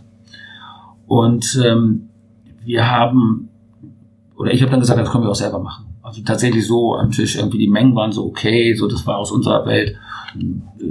Schreckt man ja, schreckte man damals nicht davor, irgendwie 3000 Trikots zu machen oder, oder so, was mich hätte schrecken sollen, ist, dass Profifußballmannschaften ungefähr 51, 52, 54 verschiedene Artikel haben. Trainingsanzug, mit Hose, ohne Hose, kurze Hose, äh, Stutzen in 25 verschiedenen Farben. Also es ist alles irre, was so an Ausstattung gebraucht wird. Und ähm, da war dann eben Zeitdruck darauf, wie sieht das Trikot aus und was das, soll das für ein Name sein. So, und dann haben wir da irgendwie uns Dual ausgeknobelt, ob das jetzt so der richtige, also ich fand es ganz zum Schluss mit dem Herz, da waren wir eigentlich auf dem richtigen Weg, also ohne Schrift, ohne alles, nur das Herz. Ähm, und damals, das muss ich schon sagen, kam auch ähm, äh, stark von Henrik Lüttmer auch der Gedanke, ähm, dieses Camouflage-Thema umzusetzen, dass wir wohl dachten, was man auch tatsächlich nur bei St. Pauli so äh, wie damals nur spielen konnte. Und, äh, tatsächlich hatten wir dann, als das rauskam, das haben wir für 39 Euro 95 gebracht, äh, glaube ich, schon vor dem ersten Spieltag 5000 Stück verkauft, also statt 1800, 1900, die Stand und Saison vorher verkauft hatte. Das war aber parallel dazu. Das gehörte auch in diese Miles Absolut Merchandising-Welt. Okay. Gut, ähm, du hast ja schon ein, zwei Mal das Stichwort während am Ball fallen lassen und wir können dich hier nicht rausgehen lassen, ohne zumindest kurz darauf zurückzukommen. Du hast äh, damals, das war die Do You Football Zeit und auf deren Seite hast du eine Rubrik gehabt, die da hieß Bernd am Ball. Und das war so quasi dein Blog. Und da hast du ähm, rund um ein Spiel, wo es so ein paar ähm, Animositäten in Richtung äh, Gernot Stenger gab, einen Rundumschlag ausgeholt gegen Ultras und Pyrotechnik, für den du unter uns gesagt ganz schön gefangen hast. Und ich glaube, in der St. Pauli-Welt ist das durchaus präsenter, wahrscheinlich heute noch, als es der Fußballer Marcelinho je war. ähm, Trotzdem möchte ich gar nicht so lange darüber reden. genau, deswegen äh, nur ganz kurz. Ähm, hängt dir das noch nach? Bist du jetzt in dieser Geschichte, als du jetzt in diese neue Position kamst, da auch nochmal drauf angesprochen worden oder sind die jetzt die ersten, die ich dran erinnere? Nee, ich habe ehrlicherweise das Präsidium selber drauf angesprochen. Ähm, ich habe damals gesagt, wenn ihr euch damit tragt, sozusagen mir das, das, das Angebot erhielt, rüberzugehen zum Verein und mitzugehen, habe ich gesagt, ich würde mit dem einen oder anderen Fanvertreter mal sprechen, ob das irgendwie noch virulent ist und noch da ist, ob das in der Gegenwart noch gelandet ist. Ähm, was ja schon ein bisschen zeigt, dass ich da auch ein gemischtes Gefühl zu habe.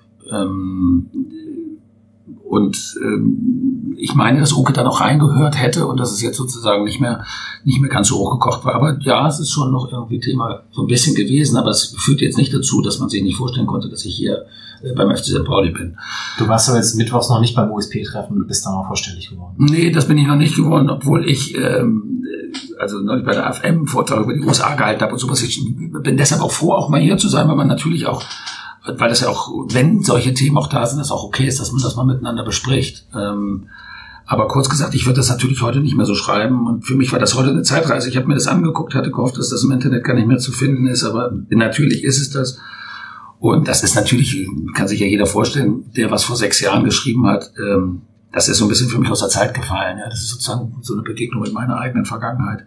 Ich weiß nur, dass ich mich über dieses Thema Gerhard Stenger, den ich als Mensch so wahnsinnig gern mag und äh, auch damals schon so wertgeschätzt hat, sehr geärgert habe und das in einer mit einer besonderen Portion Naivität und auch äh, Unkenntnis äh, runtergeschrieben habe. Das ist das, was ich, wenn ich das heute so lese, sage. Dann lassen wir das gerne dabei. Ähm, Gab's, ich frage noch eine Sache, gab es danach irgendwie, also du hast danach noch was geschrieben, ne? Du hast so eine so Art Richtigstellung oder Erklärung oder sowas? Ja, das, ich habe das hier dann mal mit ausgedruckt, das was Malte, von dem ich nicht weiß, wer es ist oder war. Nein, ich bin kein Ultra und den Aufsatz fand ich eigentlich gut. Also da ist mir eigentlich klar geworden, dass da also sozusagen schon wenige Stunden später, ähm, dass das vielleicht so ein bisschen ähm, ja mit wenig Kenntnis geschrieben ist. So und habe dann gesagt, okay, das ist auch ein wichtiger Aspekt. Aber klar, ich habe natürlich ein bisschen auch gelesen. Heute würde dieselbe Geschichte wahrscheinlich zu einem Shitstorm führen, äh, bei dem 400.000 Leute mit Petition teilnehmen oder sowas. Das ging damals ja noch so einigermaßen. Aber ähm, das hat schon ganz schön gesessen, ja, mit Hau ab Herren und so. Weil man, weil ich mich auch damals natürlich als zugehörig fühlte. Also das darf man ja auch nicht ganz vergessen. Ich bin ja nicht nur, hab ja nicht nur die Trikots gemacht, sondern äh, bin natürlich auch, äh, fühlte mich ja natürlich auch als ein Paulianer. besagter Malte ist aber Stammhörer unserer Sendung, also vielleicht wird Grüße. er dann nochmal vorstellig werden. Okay, ähm, jetzt habe ich die Frage vergessen. Ach doch, wie warst du denn von Anfang an Fan dieses Vereins? Hat sich das irgendwann entwickelt? Wie, wie kamst du dazu? FT Bremerhaven eigentlich. Nein, ich bin, äh, ich bin, wir springen ja hier so unter uns nur, nicht? dann kann man ja offen sagen, was man meint. Nein, Ich bin natürlich väterlich wie viele andere Leute geprägt, erst FC Köln. Ähm, mein Vater war glühender Wolfgang Overath-Fan. Wir sind hier immer zu HSV gegen Köln gegangen, schreckliche Spiele gesehen. Ähm, Montag. ja, ja, ja, Montag habe ich auch gelitten, aber da habe ich, musste ich wirklich sagen, äh, ah nee, ich habe Andreas relativ versprochen, nicht zum Sport zu sagen, aber es ist schon eine, ich fand das schon besonders, wie der erste FC Köln versucht, irgendwie in der zweiten Liga äh, erster oder zweiter zu werden. Also das, äh, ich habe so gedacht, die glauben vielleicht, dass sie der FC Barcelona der zweiten Liga sind. Das fand ich schon. Naja, aber damals gab es auch schon mal sechs Stück irgendwie in, nach der, in der Saison, nachdem Köln Meister geworden sind. Da spielte Kevin Keegan seine erste Saison. Es war schrecklich. Also ähm, so und ich bin tatsächlich durch die NDR-Tätigkeit äh, zum zum FC St. Pauli gekommen. Äh, 97 ungefähr war das so. Das war eine fast Abstiegssaison aus der zweiten Liga, die damit endete, dass Marien gegen Rot-Weiß Oberhausen kurz vor Toreschluss äh, dieses Tor schoss, was äh, uns vor dem Abstieg bewahrte. Und, äh, und damals hatte sich der, der NDR entschlossen, alle Auswärtsspiele mit zu besetzen. Und das war die Zeit mit Slata Baramovic, Klasnic, mit Christian Rahn, äh, Piotr Stocek. Ähm, das war irgendwie eine ganz junge, wilde Truppe. Die hatte ich vor bei 90,3 auch das eine oder andere Mal natürlich äh, in, der, in der Regionalliga äh, äh, moderiert und kannte die Jungs auch ganz gut. Habe ich übrigens auch angefangen, Trikots zu sammeln, so, Matchworn-Trikots. Nicht unterschrieben, sondern direkt ähm, vom Spielfeld. Und mein erstes, das von Slata Baramovic mit World of Internet mit Astra überflockt, ähm, was er bei dem Spiel in Mainz getragen hat. Ähm, also insofern, da war durch die Nähe und durch die Besonderheit sozusagen, wie ich mit der Mannschaft zu tun haben konnte und auch mit der Intensität, auch zu dem Umfeld, weil ich, ich hatte ja eben schon mal gesagt, irgendwie mein Geld auch damit nebenberuflich verdienen musste, äh, sowohl Heinz Weisener interviewt habe, als auch, ich weiß nicht, von bis, ähm, und sehr früh sehr herzlich aufgenommen wurde. So, das äh, hat, hat mich sozusagen der Wertegemeinschaft, das kann ich wirklich so ausdrücklich sagen, St. Pauli irgendwie zugehörig gefühlt oder zu- zugehörig fühlen lassen. Ob man in einer zweiten Stufe nochmal wieder kindheitsmäßig Fan wird, das weiß ich nicht. Also sozusagen, dass man ist das eine Mal in der Köln-Bettwäsche irgendwie mit, mit sieben oder acht aufgewacht. Ähm, mein Vater komischerweise hat zurückgemacht. Er ist wieder Kaiserslautern-Fan und hat sich mit noch ja, ja. Das ist wirklich, weil Fritz Walter das noch größere Idol war. Aber ähm, genau, also dieses Herz schlägt in mir das SFC Köln und natürlich aber ganz stark durch die durch die vielen Jahre jetzt und durch wirklich auch die, die das gefühlte Teilen sozusagen von vielem äh, der FC St. Pauli. Wird man denn, wenn du jetzt sagst, die Wertegemeinschaft St. Pauli, dadurch, dass man ja, das ist ja so das, was wir uns immer vorstellen, umso näher man an diesen Verein rankommt, oder was wir auch erleben, äh, desto mehr, ja, blickt man hinter die Fassade und desto mehr desillusioniert einen das auch. Hast du das umgekehrt dann genauso, dass du sagst, ich fühle mich dieser Wertgemeinschaft gerne zugehörig, aber ist es halt dann auch irgendwo nur ein Verein und ich weiß, wie es im Hintergrund läuft und deswegen wird es für mich auch nicht mehr? Ähm, das kann ich tatsächlich für mich gegenteilig, also ich, äh, bescheiden. Ich weiß, in welche Stoßrichtung das geht. Das geht bei mir manchmal insgesamt zu nah am Fußball zu sein, dass man ihn nicht mehr so mit solcher äh, Fröhlichkeit gucken kann. Natürlich liegt es auch daran, dass man nicht mehr richtig privat ist bei Heimspielen, dass man dann irgendwie guckt, äh, jetzt bloß kein Bier zu viel zu trinken, das ist das eine, aber das Fußball manchmal nervt. Ähm, ich habe auf der Geschäftsstelle 90 Leute, von denen ich unterschreiben würde, dass wir eine große, größte Schnittmenge an, an einer Wertewelt haben. So, und das motiviert mich eher. Das sage ich jetzt nicht sozusagen fürs Protokoll, sondern ähm, deshalb finde ich ganz stark so.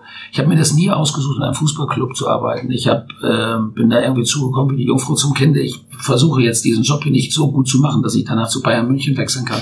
Ich mache es hier oder ich mache es nicht. So einfach ist das eigentlich. Und hier mache ich es gern. Und ich habe ganz, ganz stark das Gefühl auf der Geschäftsstelle, dass das von 99 Prozent geteilt, äh, geteilt wird. Also von 100 Prozent, ich würde jetzt den einen nicht, äh, aber es ist wirklich ein ganz starkes Gefühl, da braucht man nicht drüber diskutieren. Über ganz viele Dinge braucht man bei uns auf dem Flur nicht diskutieren. Das ist hochmotiviert, kann ich wirklich sagen.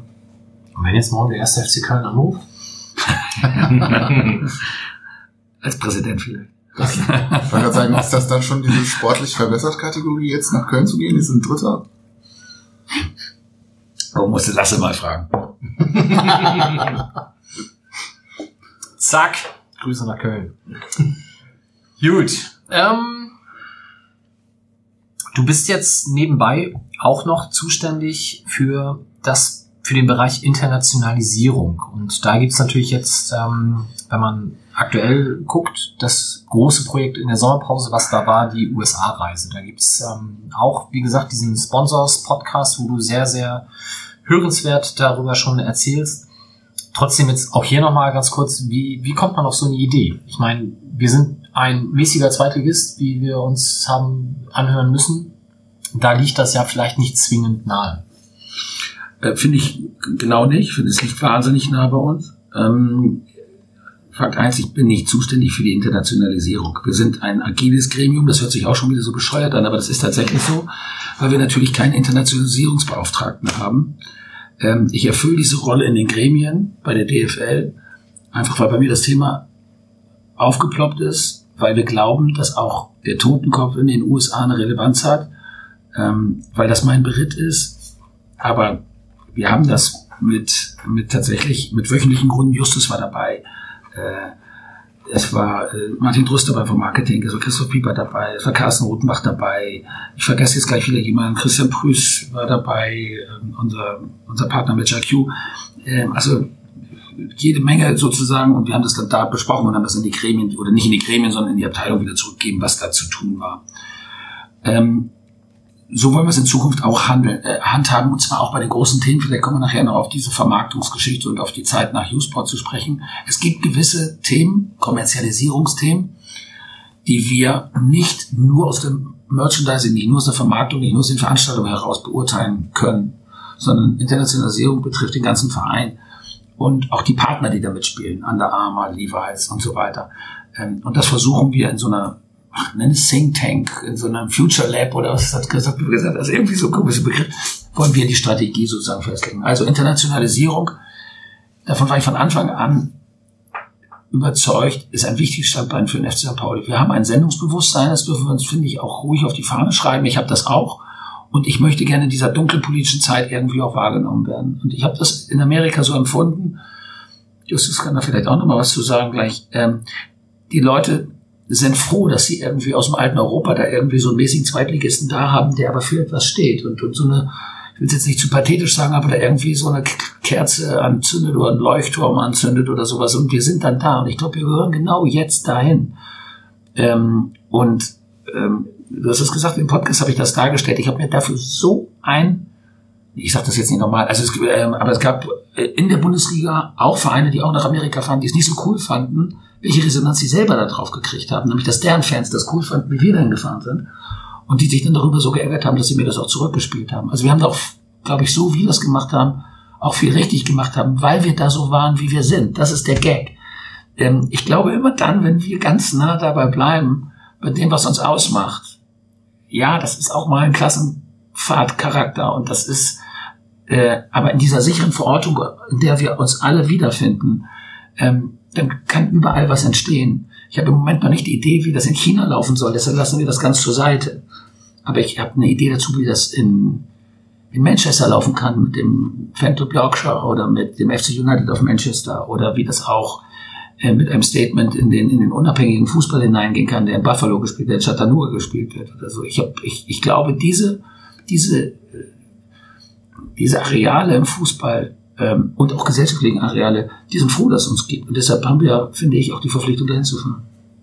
Ähm, wenn du jetzt sagst, von anderen Vereinen, die haben so, wie sie es gemacht haben, Feedback gekriegt, dass das nicht so gut war von ihren Fans und die quasi unseren Auftritt da besser fanden.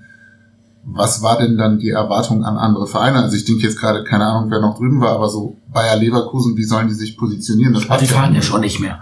Also das ist ja tatsächlich ist ja eine kleinere Gruppe, die jetzt fährt. Ähm, aber Dortmund war ja da und war Genau, so ungefähr zur gleichen Zeit, ne? Ja, genau. Und es gibt ja auch, können wir ja auch verlinken vielleicht, so ein äh, Artikel von schwarzgelb.de, von diesem Online-Fernsehen vom BVB, ähm, über deren USA-Reise sozusagen und dann im, zum Schluss kriegt es so ein, so ein Move zu unserer zu unserer Reise des FC St. Pauli und äh, da wird halt schon gesagt, also ich würde sagen, das sind ja keine St. Pauli-Fans, die Leute, wir sind halt BVB-Fans, aber sie, sie machen sich so ein bisschen lustig über den BVB, wie der das, wie der das gemacht hat und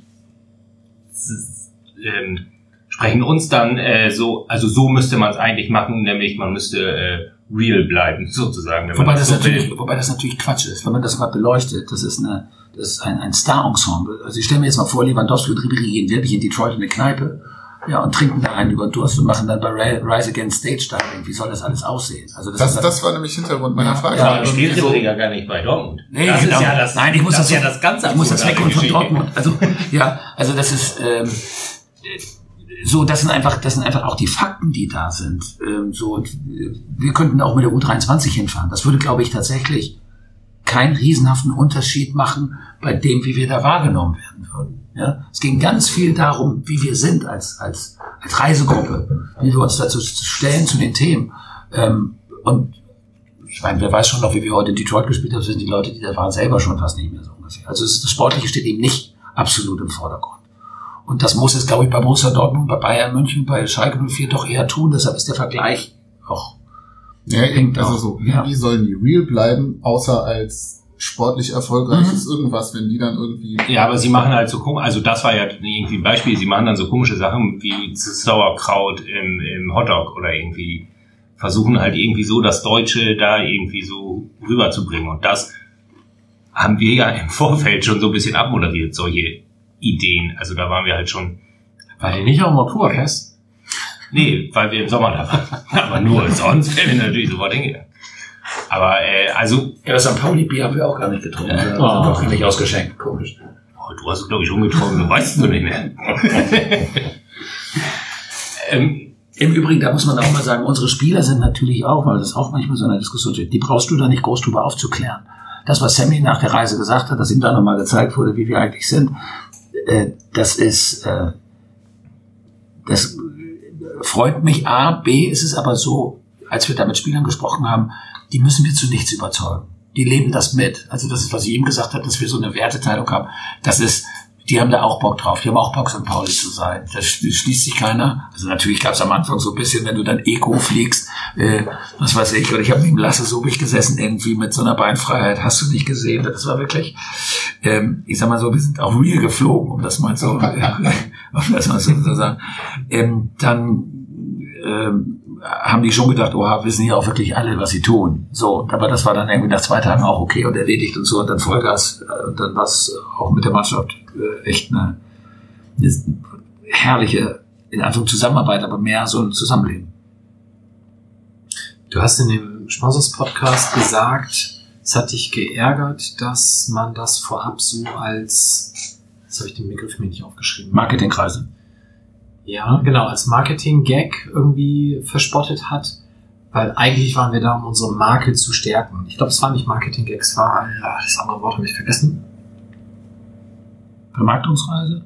Ja, irgendwie sowas. Ja. Und, aber im nächsten Satz sagst du halt, wir waren da, um unsere Marke zu stärken, was sich eigentlich ja irgendwie dann so ein bisschen ähnlich anhört. Nee, ich habe äh, also ich versuchte mich da mit dem Vor auseinanderzusetzen, dass das eine Werbereise ähm, für Promotour, eine? Promotour, eine Promotour sozusagen war, ähm, weil ich diese die Historie sozusagen dieser Reise von Anfang an ähm, ja nun mitgemacht habe und sehr genau weiß, was das für eine eine eine Reise war. Und ähm, wir wurden gefragt von Detroit, so und ob wir uns nicht vorstellen können, da zu spielen. Detroit hat einen Fußballplatz, der wäre hier vermutlich ein, den Spielplatz in einer Grundschule, so, ja, und, und zwar eine, die Infrastrukturstau hat. Und, und ähm, Wo wir wieder bei Marcelinho werden. Bremerhaven. jetzt weißt du auch, warum ich nur, warum ich nur äh, äh, Getränke unseres Partners Fritz Cola trinke. ähm, genau, und ähm, das war vom Fanumfeld so interessant für uns, da wollten wir gerne spielen. So, und dann hat sich daraus diese Reise, wir brauchten einen zweiten Gegner und dann kam äh, in dieser Gruppe irgendwie diese Ideen, Ideen, Ideen, Ideen, was konnte man alles machen?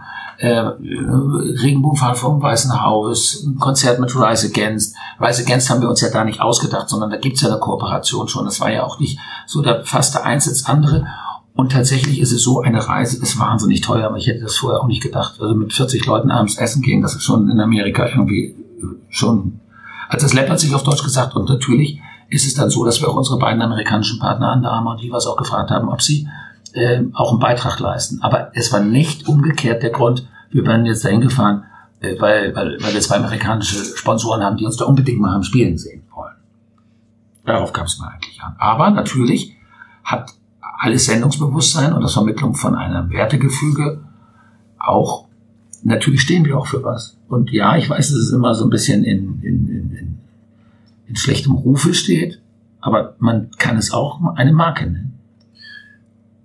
Also man kann das ja, um vielleicht das vom Markending wegzunehmen, aber weil du das auch gerade gesagt hast, jetzt habe ich den Bonbon im Mund, ist auch bescheuert, aber ähm, Fans in den USA kommen noch viel mehr von der Politik, finde ich, als vom Fußball wie hier. Also hier ist es ja auch schon sehr politisch geprägt sozusagen und nicht unbedingt nur aufgrund des, des Fußballs. So, Also also ästhetischen Hochgenuss des Ballspiels, meinst du? Ja, genau das wollte ich sagen. Fiel mir gerade nur nicht so ein. Ähm, aber ich habe das Gefühl, in den USA ist es, ist es noch viel mehr, es ist noch viel mehr ein Bekenntnisverein sozusagen, als es hier ist. Ja. Also das fiel da auch nochmal auf. Deswegen, also ich glaube nicht, dass es mit der U23 so gut funktioniert hätte. Aber es, ähm, es geht schon, in, also ich verstehe, was du meinst. Es geht schon in die, irgendwie in die, in die Richtung, Also da hätte wahrscheinlich es wollte, ich glaube, es war keiner in Detroit im Stadion, der Sami Alawi sehen wollte oder der unbedingt nochmal Lasse Sobich in St. Pauli-Trikot sehen wollte. Ich Genau, glaube, darum ist- ging es nicht. ist auch keinem aufgefallen, dass Marcel Sobotta dabei war, der in der Profimannschaft noch kein Spiel gemacht hat, wahrscheinlich. Ja, genau. Ähm, jetzt ist es ja so, dass wir in Deutschland oder in Europa vielleicht Summe X mit Trikotverkäufen erzielen und das ist ein gewisser Prozentsatz an den Gesamt-Merchandise-Verkaufen. Wie viel Trikotumsatz machen wir denn in den USA prozentual am Merchandise? Verkaufen wir da überhaupt Trikots oder verkaufen wir dann nur Totenköpfe? Nur Totenkopf. Nur Totenkopf. Wir verkaufen Spurenelemente an Trikots. Also das ist wirklich total unwesentlich. Wir haben äh, aber auch ja mit einem äh, ein, ein, ein Lizenzpartner in den USA gewonnen, der ausschließlich, ausschließlich Band-Merchandising macht. Also das heißt, dort drüben gibt es ja wirklich Sweatshop-Free Made in USA T-Shirts. Das ist relativ wichtig, da auch der Einfuhr von Textilien nach Amerika ist wahnsinnig teuer.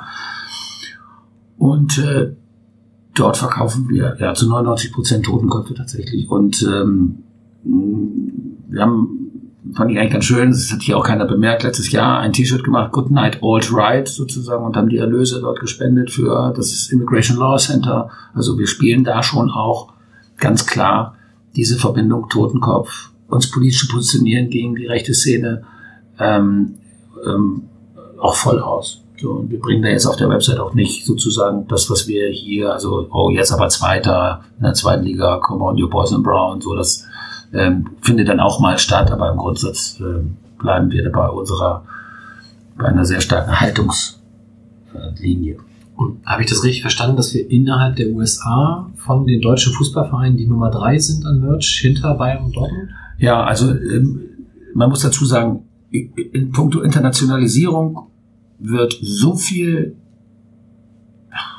ein abgeschwächtes Wort, so viel, also ich sage jetzt mal, geflunkert äh, zwischen den Bundesligisten, dass man da wirklich stochert. So, ähm, das gilt schon für Verkaufszahlen. In der deutschen Bereich ist schon schwierig genug, aber da hört es dann ganz auf. Das sind Informationen, die wir zum Teil rundherum haben. Aber ja, das würde ich heute behaupten wollen. Das ist auch nicht so easy ähm, da mal eben kurz hinzufahren und, und mal einen Webshop aufzumachen und zu sagen, jetzt kaufe ich doch mal äh, aus freien Stücken hier unsere, unsere T-Shirts für 25 Dollar. Also das ist äh, so, und wenn wir, wenn wir, sagen wir mal, nächstes Jahr 10, 10.000 Shirts verkaufen, kann man sich ja vorstellen, was da zusammenkommt. Jetzt, da werden wir jetzt auch nicht tierisch reich von, aber es sind 10.000 Leute, die dieses Ding kaufen bei uns. Ja, und das äh, finde ich dann schon, schon sehr bemerkenswert vor. Und wir haben da jetzt einen Online-Shop. Genau, wir haben eine Facebook-Seite, fcsp-shop.us. Ähm, wir haben einen Online-Shop, fcsp-shop.us und ein äh, und eine und eine St. Pauli America, äh, St. Pauli USA.de Website, also eine Microsite. Und dafür haben wir vor Ort irgendwie so einen Partner, der das logistisch handelt. Genau, logistisch ja, im Merchandising-Bereich ja. Wir sind natürlich noch nicht so weit, äh, dass ich jetzt zu Andreas, Andreas Rettich fahren kann und sagen kann, ich hätte jetzt gerne für eine Social-Media-Kampagne in den USA 145.000 Euro, äh, weil ich da das und das irgendwie, also so muss man sich das auch nicht vorstellen. Es ist wirklich, es wächst und es wächst und es wächst und ich finde, das steht uns ganz gut, dass wir das so machen. Das also der Flagship-Store am Broadway ist noch ein bisschen weg. Ja, jetzt muss ich jeden enttäuschen, der das sich erhofft hat. Und wie stehen da andere Vereine? Also vielleicht fangen wir mal oben an mit Bayern und Dortmund. Wie, stehen die in den USA? Ich kann das ja nur vermuten. Bayern äh, wird ja Bayern wird ja sehr stark getragen durch deren Sponsoren. Die machen eben den Audi Cup so und also da gibt es natürlich auch, auch wahnsinnig potente Sponsoren, die auch eine Internationalisierungsstrategie haben. So und die nehmen ja Bayern mit. Die werden schon veritabel da auch Trikots verkaufen. Ähm, ja, aber jetzt gar nicht von den Zahlen, sondern vom Auftritt. Haben die auch eine eigene Seite? Haben die, die ja, Vermarktungspartner vor Ort oder wie läuft das? Ja, die haben, nee, lassen sich ja nicht vermarkten. Das ist ja einer der ganz wenigen Vereine noch, die sich tatsächlich 0,0 vermarkten lassen. Die haben dann ein eigenes Büro aufgemacht und ähm, in bester Lage und ähm, die werden da schon, wir haben das auch hochkarätig besetzt mit, äh, mit, einem, mit einem Büroleiter, die werden da schon Sponsoren vor Ort finden. Die haben natürlich auch die Power, muss man sagen. Also die die können dann irgendwie mit Universitäten zusammenarbeiten und Nachwuchsprogramme aufsetzen und sich kluge Ideen machen. Davon sind wir Lichtjahre entfernt. Das ist ja ohnehin so, das muss man sagen, dass der Gap zwischen den Bundesligisten äh, gigantisch ist. Es würde wahrscheinlich genug sowohl Erst- als auch erst recht Zweitligisten geben, die nahezu null Auftritte in den USA haben. Ja, absolut. Genau. Ich würde sagen, 32 Vereine finden da gar nicht statt. Okay. Gut. Ähm, Blick in die Zukunft, wann fahren wir da wieder hin? Da habe ich versprochen, mich nicht festzulegen. So. Ähm, mein Wunsch wäre so häufig wie möglich, ähm, weil ich glaube, dass da auch eine gewisse Nachhaltigkeit dazu gehört. Ähm, aber es gibt natürlich auch immer sportliche Themen. Letztes Jahr war wirklich ja, wie ihr wisst, bis zum vorletzten Spieltag nicht klar, ob wir überhaupt fahren können. Ähm, wer weiß, wie das wieder wird, dann ist es natürlich so, du brauchst eine gewisse Sommerpause für so einen Ausflug. Ähm, sonst kriegst du das mit dem Sport nicht diskutiert. Also es muss eine absolute Urlaubsspanne geben, die die Spieler brauchen und äh, die, die ist nicht zu unterschreiten. Im Übrigen will man das auch selber nicht. Ich würde das auch nicht wollen, denn nachher bist du dann dafür verantwortlich. Die, Kurs, die Pause ist zu kurz gewesen und dann geht das erste Punktspiel verloren. Also ähm, da geht der Sport natürlich immer noch vor. Aber wenn es, sobald es wieder rein reinpasst, würde ich das äh, unbedingt, unbedingt machen wollen. Gut. Aber es wird alternativ gegebenenfalls eine andere Auswärtsfahrt geben, die vielleicht nach Europa geht. Okay. Gibt es, gibt es denn als, ähm, es gibt aber nur den, den Auslandsshop, sage ich mal in Anführungszeichen, nur in den USA, ne? Also es gibt keinen in den, in Großbritannien oder nee, was? macht keinen Sinn, das läuft jetzt hier in der EU, es wird sich zeigen nach dem Brexit, äh, ob man da was machen muss. Ähm, da gibt es natürlich viele Kunden. Das ist äh, keine Frage. Und wenn man es aus England heraus noch intensiver machen würde, vielleicht wäre da auch noch was drin. Aber die können wir bedienen. Das war in Amerika eben nicht möglich. Ja. Okay. Ich hatte ja schon angekündigt, ne, wer Samstag in New York ist, kriegt im Nachhinein von Justus ein Bier, das hatten wir geklärt.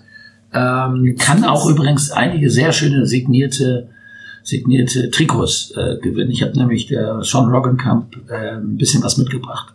Wird sich irgendwas verlosen. na, wer jetzt keinen Flug bucht, ne? Da, Mitgebracht. Jetzt erzähl mal, warum du mitgebracht hast. Wo warst du denn? Was hast du denn genau?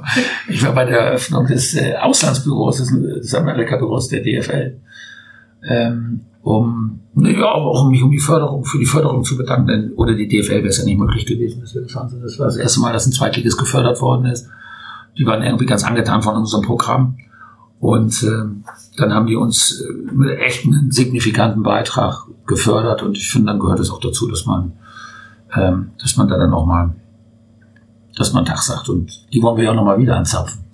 das wäre jetzt die nächste Frage gewesen, tatsächlich, wie waren die denn zufrieden mit der Tour im Nachgang? Habt ihr da Rückmeldungen bekommen? Gigantisch.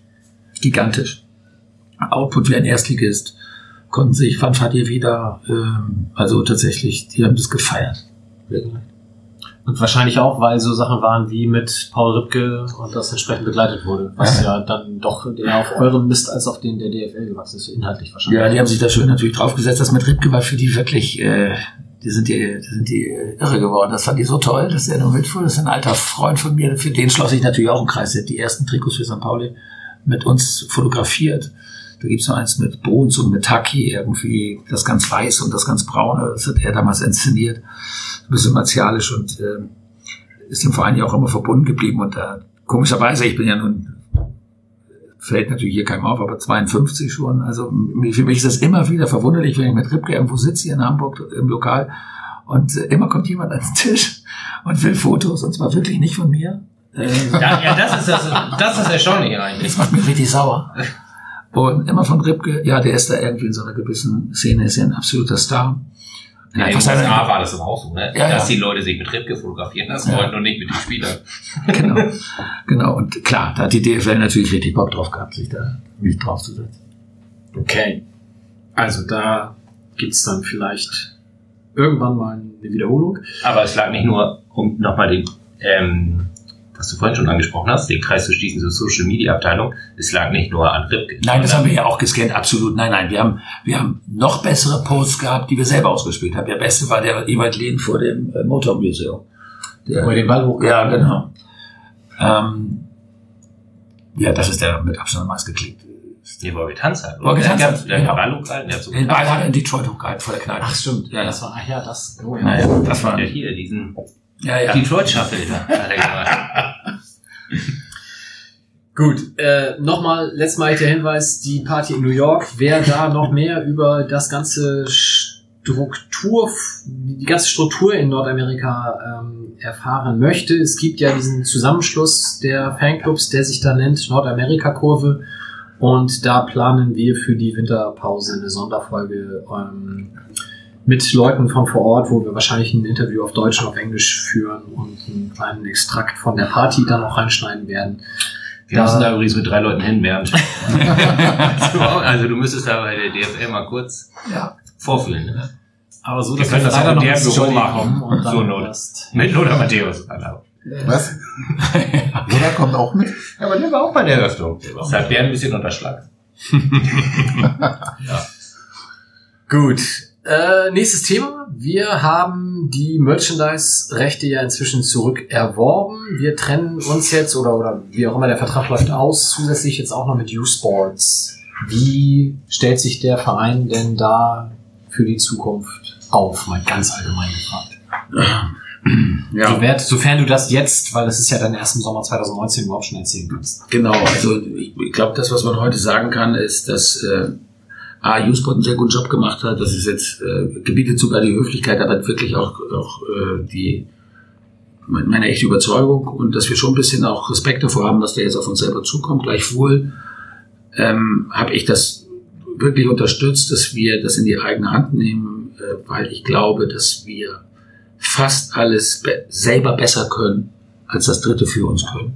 Was, kurze Zwischenfrage, aber für die Hörer, die vielleicht nicht so genau im Boot sind, was ist denn was alles? Also was hat U-Sports bisher gemacht?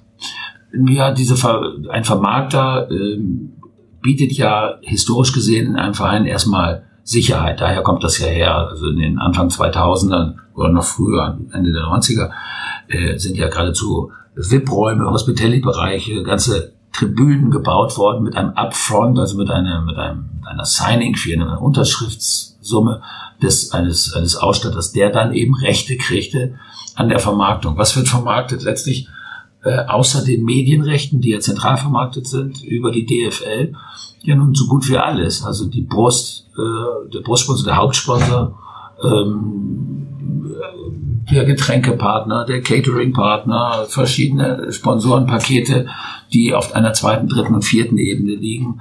Ähm, das ist alles Aufgabe, auch der, äh, der Vertrieb von Hospitality-Karten, von Logen.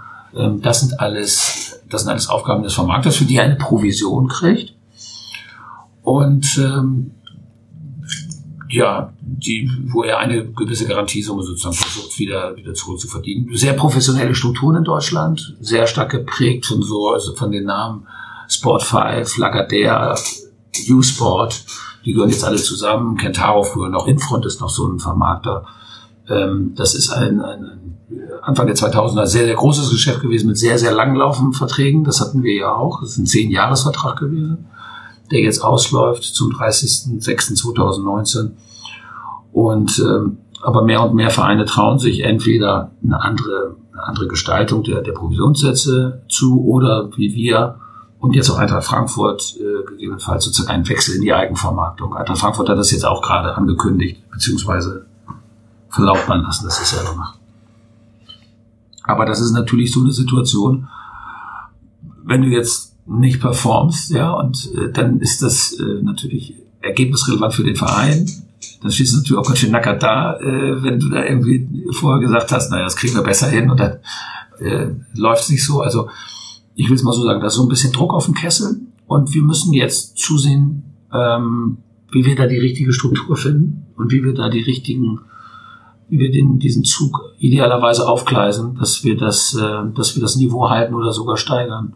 Und da, wo ich die Potenziale sehe, sind natürlich ganz klar äh, da, wo ein, das habe ich auch früher unter Absolut Merchandising als Drittpartei, hast du eben keinen Zugang in, in alle Bereiche des Vereins. Also wenn ich heute Uwe Stöwe anrufe und sage, ich möchte das gerne machen mit der Mannschaft, ist die Wahrscheinlichkeit höher, als wenn es ein Vermarkter macht, der aus der Barsterstraße ankommt. Das ist unfair, denn in der Barsterstraße sitzen die, die Kollegen sitzen ja bei uns und haben, wie gesagt, das auch toll gemacht, aber es bleibt halt die Stufe eben nicht Verein zu sein. So, und die ist nicht wegzudiskutieren.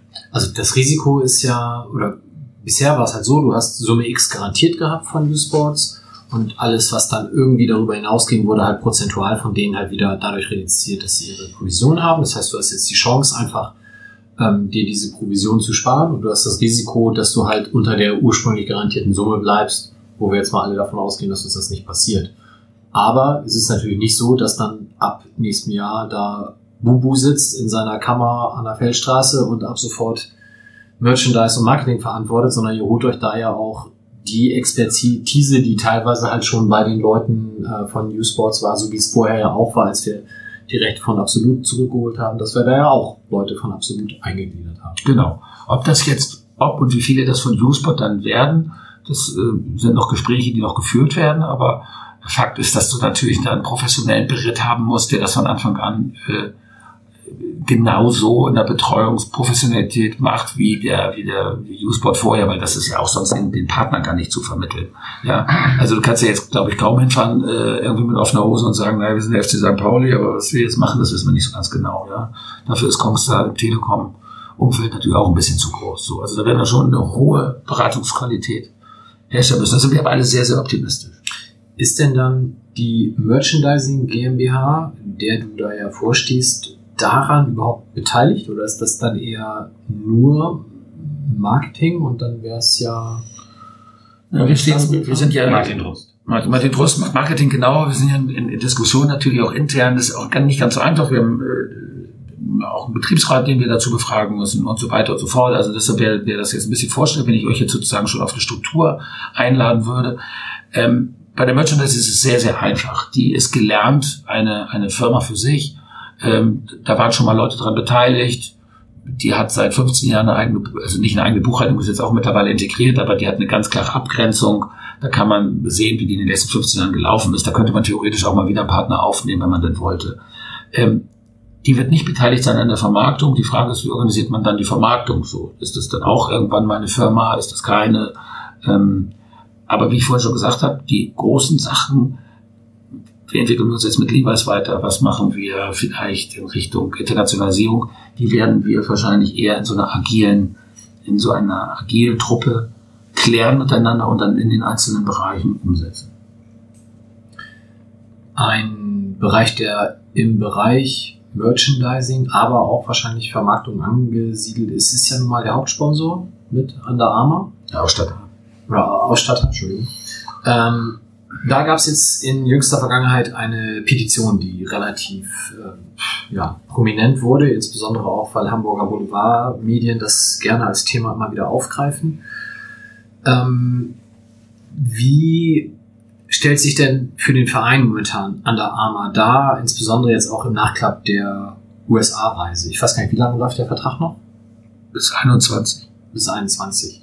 Ähm, der Initiator dieser Petition hat sich ja auch mehr oder weniger damit gerühmt, dass jetzt Oke da irgendwie drauf reagiert hat. Das fand er total toll. Ich weiß nicht, ich kann ja mal eben hier am Tisch rumgucken. Ich glaube, wir sind alle keine großen Fans dieser Petition. Kopfschütteln. Ähm, Gibt es auch einen sehr lesenswerten Artikel beim Magischen FC zu, warum gerade diese Petition halt wenig sinnvoll ist. Ansonsten von uns vielleicht nur in der Kurzform.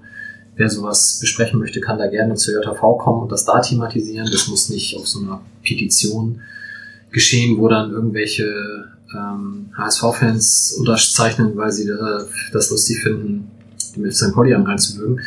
Ähm, aber wie gestaltet sich denn momentan die Zusammenarbeit mit Under Armour? Habt ihr das Gefühl, dass ihr auch bei dem Unternehmen was bewirkt? Ich, also ich, ich würde sagen, das ist, äh, wäre vermessen zu sagen, dass man jetzt sozusagen die, die Denkweise eines so großen Unternehmens jetzt irgendwie stark beeinflussen kann. Das wäre immer unser Anspruch. Das wollen wir auch in Zukunft machen mit den mit sogenannten Lebenspartnerschaften. Das heißt, lange mit wenigen Sponsoren zusammenbleiben und dann versuchen auch, äh, sich in eine Richtung zu entwickeln. Ähm, ich, ich glaube, dass man also Oke hat eine ganze Menge dazu gesagt, irgendwie wie wir zu, zu Under Armour stehen und wie, wie wir das auch miteinander handhaben. Ich erlebe Under Armour als guten Partner, als klaren Partner. Ähm, aber natürlich gibt's immer wieder so ein bisschen Rumpelpumpel irgendwie von jeder Ecke. Ähm, und das macht dann manchmal, macht es manchmal einfach ein bisschen schwer, ein, ein eigentlich absolut professionelles und cooles Miteinander sozusagen ähm, weiter mit aller Freude sozusagen zu gestalten. Das, das gehört eben auch so ein bisschen zu der Wahrheit. Ähm, ich glaube weder daran, dass das alles so verteufelt läuft wie anderen, wie manchmal getan wird, ähm, noch, dass wir alles bei denen von links auf rechts klappen. Ja, das ist ein, ähm, Justus hat das eben gerade gesagt, unsere US-amerikanischen Fans sind ja fast noch politischer als unsere eigenen hier in Deutschland. Für die spielt ein Hammer überhaupt keine Rolle. Das ist für die eine Sportausstatter wie jeder andere. Ja, also, und die sind wirklich nah am Puls der Zeit und haben ein hohes seismokratisches Gefühl dafür. Ähm, also so unterschiedlich können auch die Draufsichten sein. Okay. Jetzt bist du ja. Ich muss mich nochmal über diese Petition aufregen irgendwie. Gerne. Wir sind ein e.V., wir haben eine Jahreshauptversammlung als oberstes Gremium des Vereins. Man kann da hingehen, man kann Anträge stellen, man kann den Mund aufmachen. Ich erlebe den Verein so, dass man auch mit Funktionsträgern in Kontakt kommt, wenn man das Bedürfnis hat. Man kann natürlich auch auf irgendeiner Plattform eine Petition raushauen wo irgendwelche Leute ihre Unterschrift in Tüdelchen im Internet drunter setzen. Ähm, das hat für mich nichts mit diesem Verein zu tun, von, vom Prozess her. Und ich könnte mich kolossal darüber aufregen, dass Leute das Bedürfnis haben, das so zu machen, weil es andere Wege gibt und weil man über sowas, finde ich, an anderen Stellen darüber reden muss und nicht irgendwie via Petition im Internet. Und ja, ich bin im Internet, aber ähm, Anfang Dezember ist eine Jahreshauptversammlung, über die man hätte reden können. Genau, das hat nichts damit zu tun, dass man nicht an Under Armour irgendwas kritisieren kann. Da Nö, gar nicht. bestimmt genug, sondern halt der Weg ist einfach gerade für den FC St. Pauli sehr falsch. Du kannst halt auch bei der Bild anrufen und sagen, du gibst ein Interview darüber, aber es ist einfach der komplett falsche Kanal, meiner Meinung nach. Ja, man muss auch sagen, dass sozusagen auch die Aussage von Oke ähm, dass es keinerlei Gedanken gibt, sozusagen die Zusammenarbeit nicht fortzusetzen oder so gibt bei uns. Das ist eben am Blatt auch nicht zu finden, hat er aber gesagt. Ja, also man muss auch irgendwie aufpassen, dass das nicht nicht äh, aufgeputscht wird irgendwie, wo äh, oder beziehungsweise dass es dann auch bitte ganzheitlich auch so dargestellt wird. Ja, und das ist ein, ein guter Partner und das ist, das darf man ja auch mal sagen, auch wirtschaftlich ein, ein, ein guter Partner für uns. Der hat sich bisher an alle Versprechen gehalten uns gegenüber ähm, liefert zuverlässig. Ähm, ich finde die Trikots wirklich überragend. Also es gibt ja auch ein paar Sachen, die okay sind oder die gut sind. Das hört sich immer so negativ an. Da muss man wirklich mittlerweile aufpassen. Ähm, genau. Und ich finde auch, es ist klar, es ist nicht mehr meine Generation, die bei einer Online-Position schon aus ganz anderen Gründen mitmacht. Aber ist natürlich auch ein Nein sehr schnell gedrückt. So den Eindruck hatte ich auch, als ich es mir noch nicht angeguckt habe. Oder ein Nein oder ein Ja vielmehr. Ja, also. Du bist in der Arbeitsgruppe Nachhaltigkeit. Ähm, das hat sich gegründet, nachdem es auf einer JV eben einen Antrag gab. Schönen Gruß an den Ersteller der Petition übrigens. Ähm, und da beschäftigt ihr euch insbesondere, oder einer der Punkte, der damals halt auch dann zu dieser Arbeitsgruppe führte, äh, die Merchandise-Produkte des FC St. Pauli, also insbesondere Textilien, Fairtrade herzustellen. Wie ist denn da der Stand momentan? Also ähm, das ist tatsächlich, finde ich, ein gutes Beispiel für, eine, für, ein, für ein gelungenes arbeitsmäßiges Aufnehmen eines, eines, äh, eines Votums auf der Mitgliederversammlung. Da gab es ja diesen An Antrag sozusagen, dass wir insbesondere die Textilien umstellen müssen sollen auf nachhaltige, auf nachhaltige Produktion und ähm, eigentlich das ganze Sortiment. Ähm, und wir haben dann auch mit der Antragstellerin Anna, die jetzt mittlerweile aber in Südamerika ist, und mit ihrem väterlichen Freund, ähm, dem Anne, äh, der auch auf der letzten JV-Kurs gesprochen hat, mit Rain, äh, Rainer Karl ähm, und jetzt auch mit Michael Thomsen, der bei uns das CSR macht, und mit mir und mit unserem Einkäufer Florian Neumann so eine Arbeitsgruppe gegründet und tatsächlich versucht, eine informierte und transparente Entscheidung darüber zu treffen, wie wir in Zukunft das Merchandising-Sortiment herstellen wollen. Und dann haben wir das geclustert und haben gesagt, wo haben wir jetzt denn die großen sofort oder wo haben wir schnelle Effekte, die auch, die auch, auch, äh, auch nennenswert sind und welche Bereiche könnte man theoretisch jetzt auch noch etwas zurückstellen, um, um zu gucken, wie wir das machen. Und ähm, es gibt einige Vereine in der Bundesliga, die hatten schon so Kleinst, Kleinstthemen GOTS, das ist ein, ein Standard, der Organic Cotton ähm, ausweist. Organic Cotton heißt, du hast Stufen, über jede Stufe kannst du nachweisen, dass dort Organic Cotton angeboten wird. Also vom Anbau in Kolchosen über die Gewinnung, über die Färberei. Sogar wir müssen uns GOTS zertifizieren lassen bei der Auslieferung, dass es diesen hohen Standards genügt. Und wir haben gesagt, wir wollen das aber nicht wie im Zoo dahin hängen, also so ein Babystrampler in GOTS, so damit eine Mutter dann sagt, oh, schlechtes Gewissen, äh, da der billige, da der teure. Und haben uns entschlossen, mit unserem Hauptitem zu, zu Beginn ist der Totenkopf, das Totenkopf-T-Shirt in schwarz, braun, weiß und grau und haben das als allererstes und bis heute unmerklich. Unmerklich deshalb, weil es qualitativ nicht spürbar ist, weil es preislich nicht spürbar ist, weil wir den Preis genauso anbieten wie vorher und weil er aber nach GOTS-Standard der Totenkopf nun hergestellt wird und auch nach Fairtrade-Standard. Das heißt also, wir haben sowohl den ökologischen, den höchsten ökologischen Zertifizierungsgrad als auch den ökonomisch höchsten Zertifizierungsgrad äh, erzielt. Das heißt, es gibt auch existenzsichernde Mindestlöhne, die dort gezahlt werden. Beispielsweise überall bei den beiden Zertifikaten auch nachzulesen auf den entsprechenden Seiten. Wir haben vorher Informationen eingeholt von Greenpeace. Wir haben uns mit dem Nachhaltigkeitsbeauftragten äh, oder dem Leiter Nachhaltigkeit bei Chivo, das ist ein großer Fan von uns, Stefan Dirks, ähm, besprochen, der uns auch tatkräftig in dieser AG mithilft und immer noch dabei ist und auch sozusagen auch das Know-how einer so großen Firma damit reinbringt. Wenn alleine könnten wir das nicht stemmen. Und jetzt haben wir also, wir verkaufen immer fast 100.000 Totenkopf-Shirts im Jahr. Die haben wir nun komplett umgestellt. Die gibt es bei uns außer in Randgrößen hier und da mal. Also falls noch einer einen finden sollte, bitte unseren Leuten sagen, aber eigentlich GOTS und Fairtrade zertifiziert.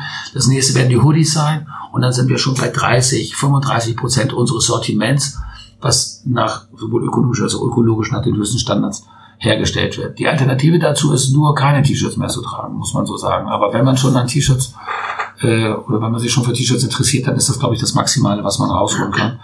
Im Übrigen gilt diese Nachhaltigkeit ja auch für unsere eigenen Leute. Wir können jetzt ja nicht sozusagen nur Hand äh, handverlesene Viskose aus, äh, aus Eichen aus der aus dem Erzgebirge irgendwie rausschrubbern und dann ein T-Shirt verkaufen im Jahr für 1996 Euro. Das wird ja auch nicht funktionieren. Also insofern darf man auch nicht ganz vergessen, dass wir auch in der Merchandising sage und schreibe 105 Leute äh, haben, die als Minijobber, Medijobber, Teilzeit, Vollzeit und so weiter auch, auch äh, bei uns arbeiten. Und, und in dieser Nachhaltigkeits-AG haben wir, finde ich, coole Ergebnisse erzielt und müssen jetzt einfach die nächsten Produkte weitermachen. Nach den Hoodies wird man sich die anderen Textilien angucken. Werden das immer die gleichen Standards sein? Nein, das geht nicht, weil man wird natürlich auch immer mal ein Polyesterteil haben. Das ist ja klar, dass es nicht Organic Cotton zertifiziert sein kann. Ähm, ja, das äh, sind so die Aufgaben. Aber das ist ein Prozess und das haben wir auch, ich habe das versucht auch bei meinem letzten Bericht auf der JV zu sagen, es ist ein Prozess und wenn man sich den seriös anguckt, dann wird der Jahre dauern. So, aber wir werden jetzt auch darüber nochmal was sagen, weil auch das in dem Antrag drin war, darüber auch zu sprechen. Also tue Gutes und rede auch drüber. Da werden wir so im Vorfeld der JTV noch irgendwie noch eine Meldung rausgeben. Wir wollen aber auch nicht zu besserwisserisch darüber kommen mit erhobenen Zeigefinger sagen, guck mal, wir, hier Merchants, FC St. Pauli, wir haben schon alles. Ja, das ist doch klar, dass wir dann vorgeführt werden. Dann wird irgendeiner doch bei Ökotest irgendein Produkt von uns haben und dann, ja, und dann fällt es nicht so doll aus, dann heißt es wieder, ähm, siehst du wohl, so sind sie doch nicht. Nee, es ist ein Prozess, der dauert lange, aber wir sind wirklich mit großem Hochdruck dran, äh, diesen, diesen äh, Mitgliederentscheid umzusetzen. Ich bin jetzt komplett Laie, aber kann man das als Thema auch bei Under Armour platzieren oder ist das aufgrund von Sportkleidung sowieso völlig ein ganz anderes Thema? Ja, das ist natürlich so, dass wir das sogar auch schon gefragt werden und, und ähm, dann muss ich fast darauf verweisen, was, was unsere Partner dazu auch, die müssen da ja selber zur Stellung nehmen, das kann man auch finden. Ähm, und ähm, ja, es ist natürlich bei Funktionspolyesterbekleidung nicht ganz so easy, das muss man schon sagen. Ja, und man muss sich das schon auch so vorstellen, dass natürlich große Marken auch sehr darauf achten, dass sie nicht durch Fernsehberichte gezerrt werden, wo jetzt einmal unfassbar, unfassbare Zustände in der Produktion, das kann, kann sich niemand mehr leisten. So, das, äh, das wird schon in Ordnung alles sein und das hören wir auch und wenn wir so überprüfen. Aber wir sprechen dann natürlich, wir sprechen natürlich auch mit anderen und auch mit Levi's darüber, klar. Aber die sind sich dem, das, da brauchen wir die nicht äh, belehren, das wissen die alle selber. Und mit anderen Fußballvereinen? Also gibt es auch bei, ja, weiß ich nicht, irgendwo in anderen, es gibt ja auch Fanshops von anderen Vereinen, die nicht nur Trikots verkaufen, sondern eben auch T-Shirts. Ja, wie so. gesagt, ich glaube, es gibt in Stuttgart und in Bremen erste Ansätze, aber die machen dann auch diese GOTS-Standards, äh, dann machen die, es ist so das Naheliegendste, ich weiß nicht warum, äh, Babyklamotten erstmal in Organic Cotton zu machen. So, also so eine kleine Kollektion. Und wir wollten eben genau das nicht. Wir wollten das auch nicht zur Alternative stellen, so dass du denkst, oh hier oder da, so, so sondern also nehme ich jetzt das teure oder das billige, sondern wir wollten einfach sagen, es ist alternativlos, wir stellen einfach diesen Bereich um. Punkt. So, es gibt's nur noch so. Und das macht keiner. Bist du Mitglied beim ersten FC Köln? Nein. Oh, dann hättest du nämlich auf der JV einen Hoodie bekommen, wenn du da gewesen wärst. Und den hättest du gucken können, ob der Fairtrade, Organic, Cotton, was auch immer ist. Wahrscheinlich eher nicht. Das würde ich auch vermuten. Apropos Hoodie, kriegen wir auf der JHV eigentlich den neuen Fanladen-Hoodie? Nein, weil wir sind ja kein Teil des Vereins. Das ist sehr traurig. Sonst hättest du. Aber du kannst vielleicht einen kaufen vorher Das und dann in dem Hoodie zur JV gehen. Quasi jetzt ja, alternativlos sozusagen. Kann man so sagen. Sehr gut. Ich habe tatsächlich meine Zettel bereits abgearbeitet. Ich schaue in die Runde, ob ihr noch Anmerkungen, Fragen, Ergänzungen habt. Ich hatte gerade noch eine, ich habe sie vergessen. Ah, hm. das kommt bestimmt gleich wieder. Mach nochmal genau dieselben Gedankensprünge wie eben. Also ich habe noch eine Frage zum Thema Internationalisierung. Wir haben jetzt über die USA gesprochen und eventuell über Großbritannien, hast du gesagt. Gibt es denn noch Ideen darüber hinaus? Oder sind das jetzt die beiden Märkte, in Anführungszeichen, die man bedienen will oder kann oder sollte? Oder wenn man das sagen will? Märkte kriegt schon wieder so Zungenschlag, nicht? Ähm, also, wir haben, Ja, das sage ich auch nur, weil ich dich vor mir sehe. Sonst will ich das natürlich wie in den Mund nehmen. ich habe zwei Themen, ähm, die ich für mich gelernt habe. Wir haben übrigens so eine Umfrage gemacht bei der Reisegruppe danach und jeder hat so seins reingetan. Das war, ähm, das war relativ identisch von dem, was da auch zurückgemeldet wurde. Ähm, A, wir müssen dahin, wo Fans von uns sind. Also wir können jetzt nicht abstrakt irgendwo hinfahren, nur um da, weiß ich nicht, Bilder zu produzieren, die, weiß ich nicht, also ja, ich will jetzt gar nicht zu weit gehen. Also wir müssen dahin, wo Fans von uns sind, wo wir einen glaubhaften Aufschlag haben, wo, wo, wo wir auch ein bisschen davon getragen werden. Und wir müssen nach der Saison fahren, glaube ich. Ähm, weil wir eben über diese Nahbarkeit und über das kommen, ähm, dass wir diese Begegnung mit den Fans haben auch. Die stelle ich mir am ehesten vor, du hast es in Nordamerika selber genannt, das ist eine tragfähige, das sind reiselustige, echte Fans. Da waren in Detroit 700, 800 Leute, die St. Pauli-Fans sind, aus Amerika und wegen uns dahin gefahren sind. Und das erzeugt diese Situation, auf der wir, in der wir uns wohlfühlen. So. Und damit meine ich nicht wir als, als Majestätis Pluralis, sondern wir als, als, als Reisegruppe, als das, was wir da wollen. Und da brauchst du eine gewisse Grundmenge. Und die sehe ich eben in Nordengland eher, als dass ich sie im Baskenland im Moment sehe. So. Und äh, ich glaube auch, dass wir Schichten, die zu verkopft sind und zu verschrobelt, dass die auch ins Leere führen können. Also wir sollten diesen Pfad nach der Saison hin zu Fans, da wo auch, auch ja, kleine Metropolen, Fan-Metropolen sind sozusagen, dahin zu fahren. Ich glaube, dass das, dass das der Schlüssel ist. Das ist zumindest so unsere Mehrheitsmeinung im Moment bei denen, die sich, äh, die sich mit dem Thema beschäftigen. Sebastian, ist Ich eine hab- Frage eingefallen? Ich habe die Frage wiedergefunden. Als absolut zurück zum Verein ging, Mhm. gab es kurz die Situation, dass ich meine Union Berlin noch von absolut mit beliefert wurde, ausgestattet wurde in Teilen.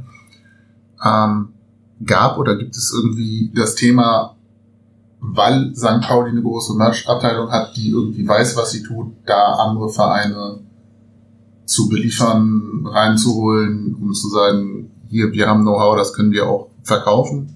Stock City vielleicht. Ähm,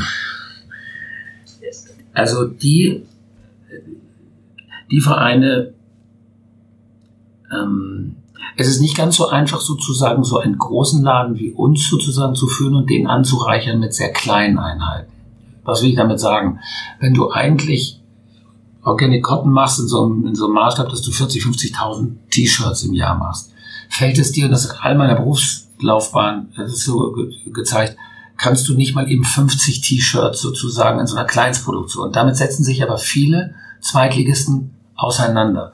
Die, die groß genug sind und in unserer Region spielen, Köln, die können das alle selber. Ähm, Union, die noch nicht so groß sind, die wollen aber selber aufsteigen statt unser. Die wollen uns ja kein Geld dafür geben, dass wir für dieses, weißt du, also letztlich steuert da die Realität den Prozess. Also entweder das sind Konkurrenten von uns, die wollen uns kein Geld geben, oder sie passen nicht in unser, in unser Setup, in unsere Mhm. Infrastruktur rein. Also Sandhausen würde nicht passen. Oder Heidenheim. Ich weiß oder noch sowas. nicht, weißt du, das ist immer der Füsse wie aus Ausland. Also ich weiß ja nicht, ob das nie, aber vermutlich nicht. Und sportübergreifend, weil es gäbe ja zum Beispiel, also Hamburg Towers zum Beispiel im Basketball, da gibt es eine Kooperation in, im, im Rabaukenbereich, da gibt es gemeinsame Camps, Fußball und Basketball. Tauscht man sich da unter den Hamburger Vereinen sportübergreifend aus? Nee, eigentlich, äh, eigentlich passiert da wenig. Ähm, lieber würde ich äh, Bands machen. Haben Letztes Jahr auf Vermittlung von Oka Betrettmann gemacht irgendwie. So, das finde ich eigentlich lustigere, lustigere Dinge. Die sind näher bei uns. Wir sollten bei der Musik bleiben. Ähm, und ich glaube, wir würden uns da, das war schon bei Union und da denkt man, ja, so ein bisschen ist das so eine, dieselbe Stoßrichtung. Schon nicht ganz einfach, so die, die beiden Hüte aufzuhaben. Machen die Ähm, das jetzt selber? Die machen das selber, ja. Machen das selber. Und ähm, ja, ich, ich, ich glaube, wir sollten da bei uns bleiben und bei unserer Lebenswelt. So, und es ist, äh, das würde ich sagen, ist eher, sind eher Musikacts, die in unsere Richtung laufen, als, als das ist Also in Mikes Richtung. Was denn? Ja, die Musik. So, nein. Also so ein Insider, der weiß. Helene Fischer haut bestimmt auch 50.000 Shirts jedes Jahr ja, raus. ja, ja, die, die das machen, machen auch sicher. Das ist ein gutes Geschäft. Ich glaube, Helene Fischer. Das ist ein Okay. Merch-Biss von der Helene. Was hast du denn für Ideen für in fünf bis zehn Jahren? Haben wir dann einen festen Shop äh, in den USA? Haben wir einen Shop in Nordengland? Hast du solche Visionen oder? Oder in einer anderen Stadt in Deutschland. Das finde ich ja viel, äh, fast noch spannender.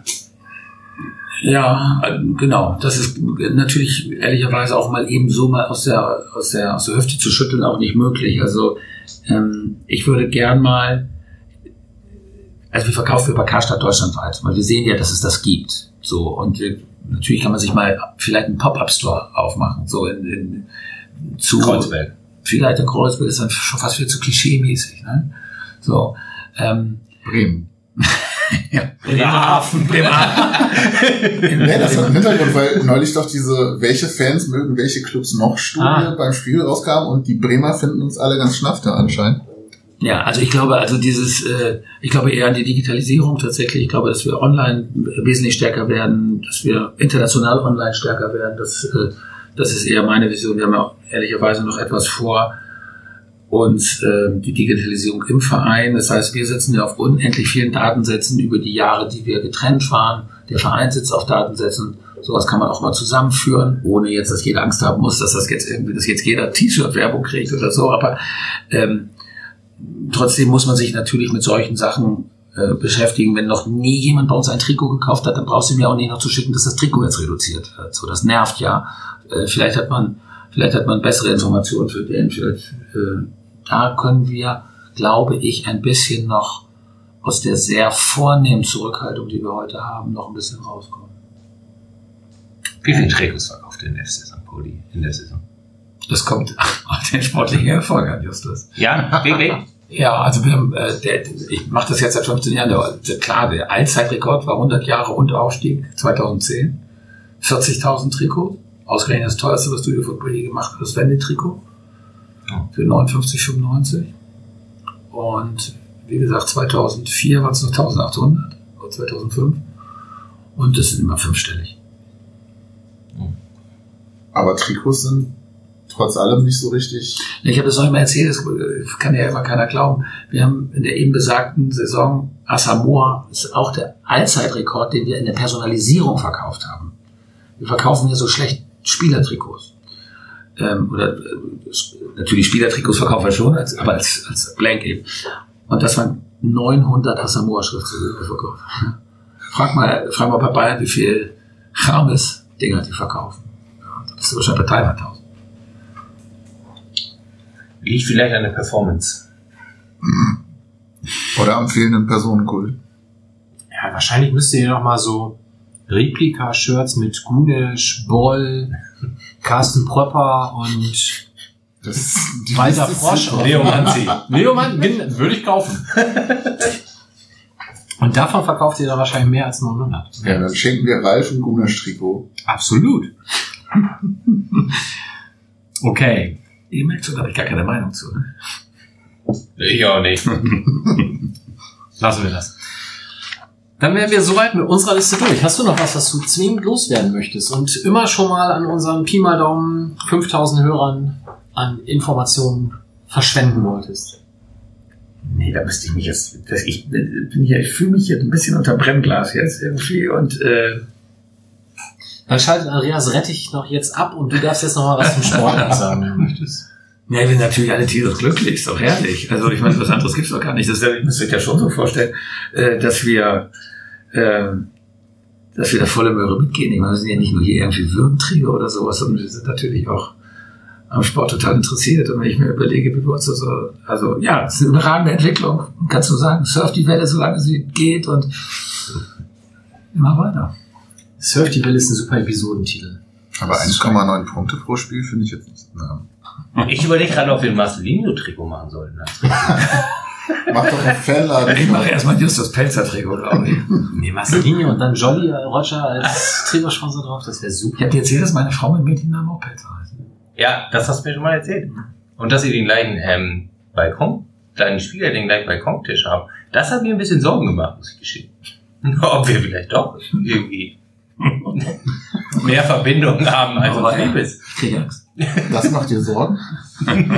Ja, Ja. bevor das jetzt völlig entgleitet, beenden wir das an dieser Stelle, verweisen euch auf die nächste Sendung, 5. Dezember mit Sami Alagui und bis dahin hört Ja. Fußball-Podcasts und sammelt gerne Punkte für den F. St. Pauli.